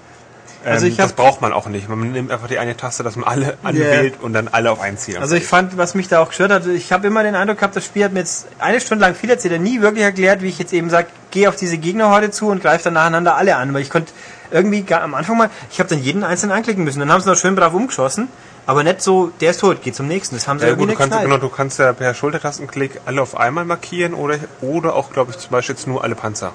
Also diese Gruppen, Panzer, Die gegnerischen Soldaten. Also ich habe jetzt meine Truppen. ähm, okay, auch das wieder super erklärt. Jetzt drücken Sie den linken Bumper und dann passt das. Äh, Was? Wie? Wo? Hä? Was? Oh, geht schon weiter. Gut. Ähm, so, ich möchte jetzt, ich habe jetzt meine 15 Panzer markiert, schicke sie auf den Gegnertrupp, wo 20 Soldaten stehen und aus irgendeinem Grund hat sich der bei mir gerne immer entschlossen, jetzt diesen einen Typen, den du explizit angeklickt hast, den schießen wir um, die anderen aber nimmer. Und Ja. das Spiel hat mir nie schlüssig erklärt, wieso der nicht einfach die KI von alleine kapiert, dass da nur 15 weitere Gegner stehen, die sie umschießen sollen. Das liegt, eigentlich liegt es daran, weil so gespielt wird. Nimm dir einen Gegner vor und den schießt du so lange an, bis er tot ist. Aber so wie Äh, ich das meine, ist das typische Ding aus den Strategiespielen, weil das Command Conquer hat es ja so eigentlich etabliert, dass Ja, aber es da sind unsinnig ist, alle auf einmal anzugreifen, weil das soll er ja auch Chance nicht, aber wenn ich den, den einen totgeschossen habe, dann ich habe da zehn so Soldat, Soldatenroboter stehen und muss jeden einzelnen anklicken, äh, abarbeiten nacheinander, statt dass die sagen, okay, mit dem einen haben wir tot, nächstes dran. Bei Soldaten ist es eh so, überfahr sie einfach. Ja, aber das, aber das ist doch, das sind so Sachen, die mir nicht einleuchten wollen. Ich- Da hab, ich will doch meine Gegner markieren, sage, greif jetzt diesen Trupp an und mach den kompletten Trupp platt und nicht bloß einen von diesem Trupp. Das ist doch irgendwie, ach, Hast du es bescheuert. wenigstens weitergespielt? Nö, ich habe dann keine Lust mehr. Auch es lohnt sich. Da kommen noch tolle Zwischensequenzen und ähm, so lustige Abspänne und so. Ja, und da, die Frauen spielen da ja auch eine große Rolle. Ja, so. ich habe ja die Jenny schon rumgeschickt, die ja dann im Tutorial als super Kampfmaschine rumrennt. Ja. Wenn du, also wenn du ein richtig harter Commander bist und das Spiel schaffst, dann äh, freu dich mal auf was. Ja, aber ich glaube, oh, ich könnte auch einfach einen Playboy nehmen, wo sie drin war. Hm. Oder das. Ja, da wo sie noch knackig und jung war. Mhm. Ähm, nee, also das Tutorial soll mich jetzt mir das Ding beibringen. Es kann ja auch ruhig länger sein, aber in dem Fall, je länger es dauert, desto verwirrter war ich. Also Ich habe das genau auch nur, glaube ich, nur mal ganz kurz angespielt und dann weg. Also es, es braucht man nicht, wenn man mal einmal Command Conquer gespielt hat. Und halt vor allem die Rahmenhandlung. Da hast du jetzt diese drei Panzer, die sich jetzt verbrüdert, die jetzt Waffenstillstand genommen, sich die Russen, die Japaner und die Amis, sie haben jetzt Waffenstillstand geschlossen, um dem Spieler beizubringen, wie das Spiel geht.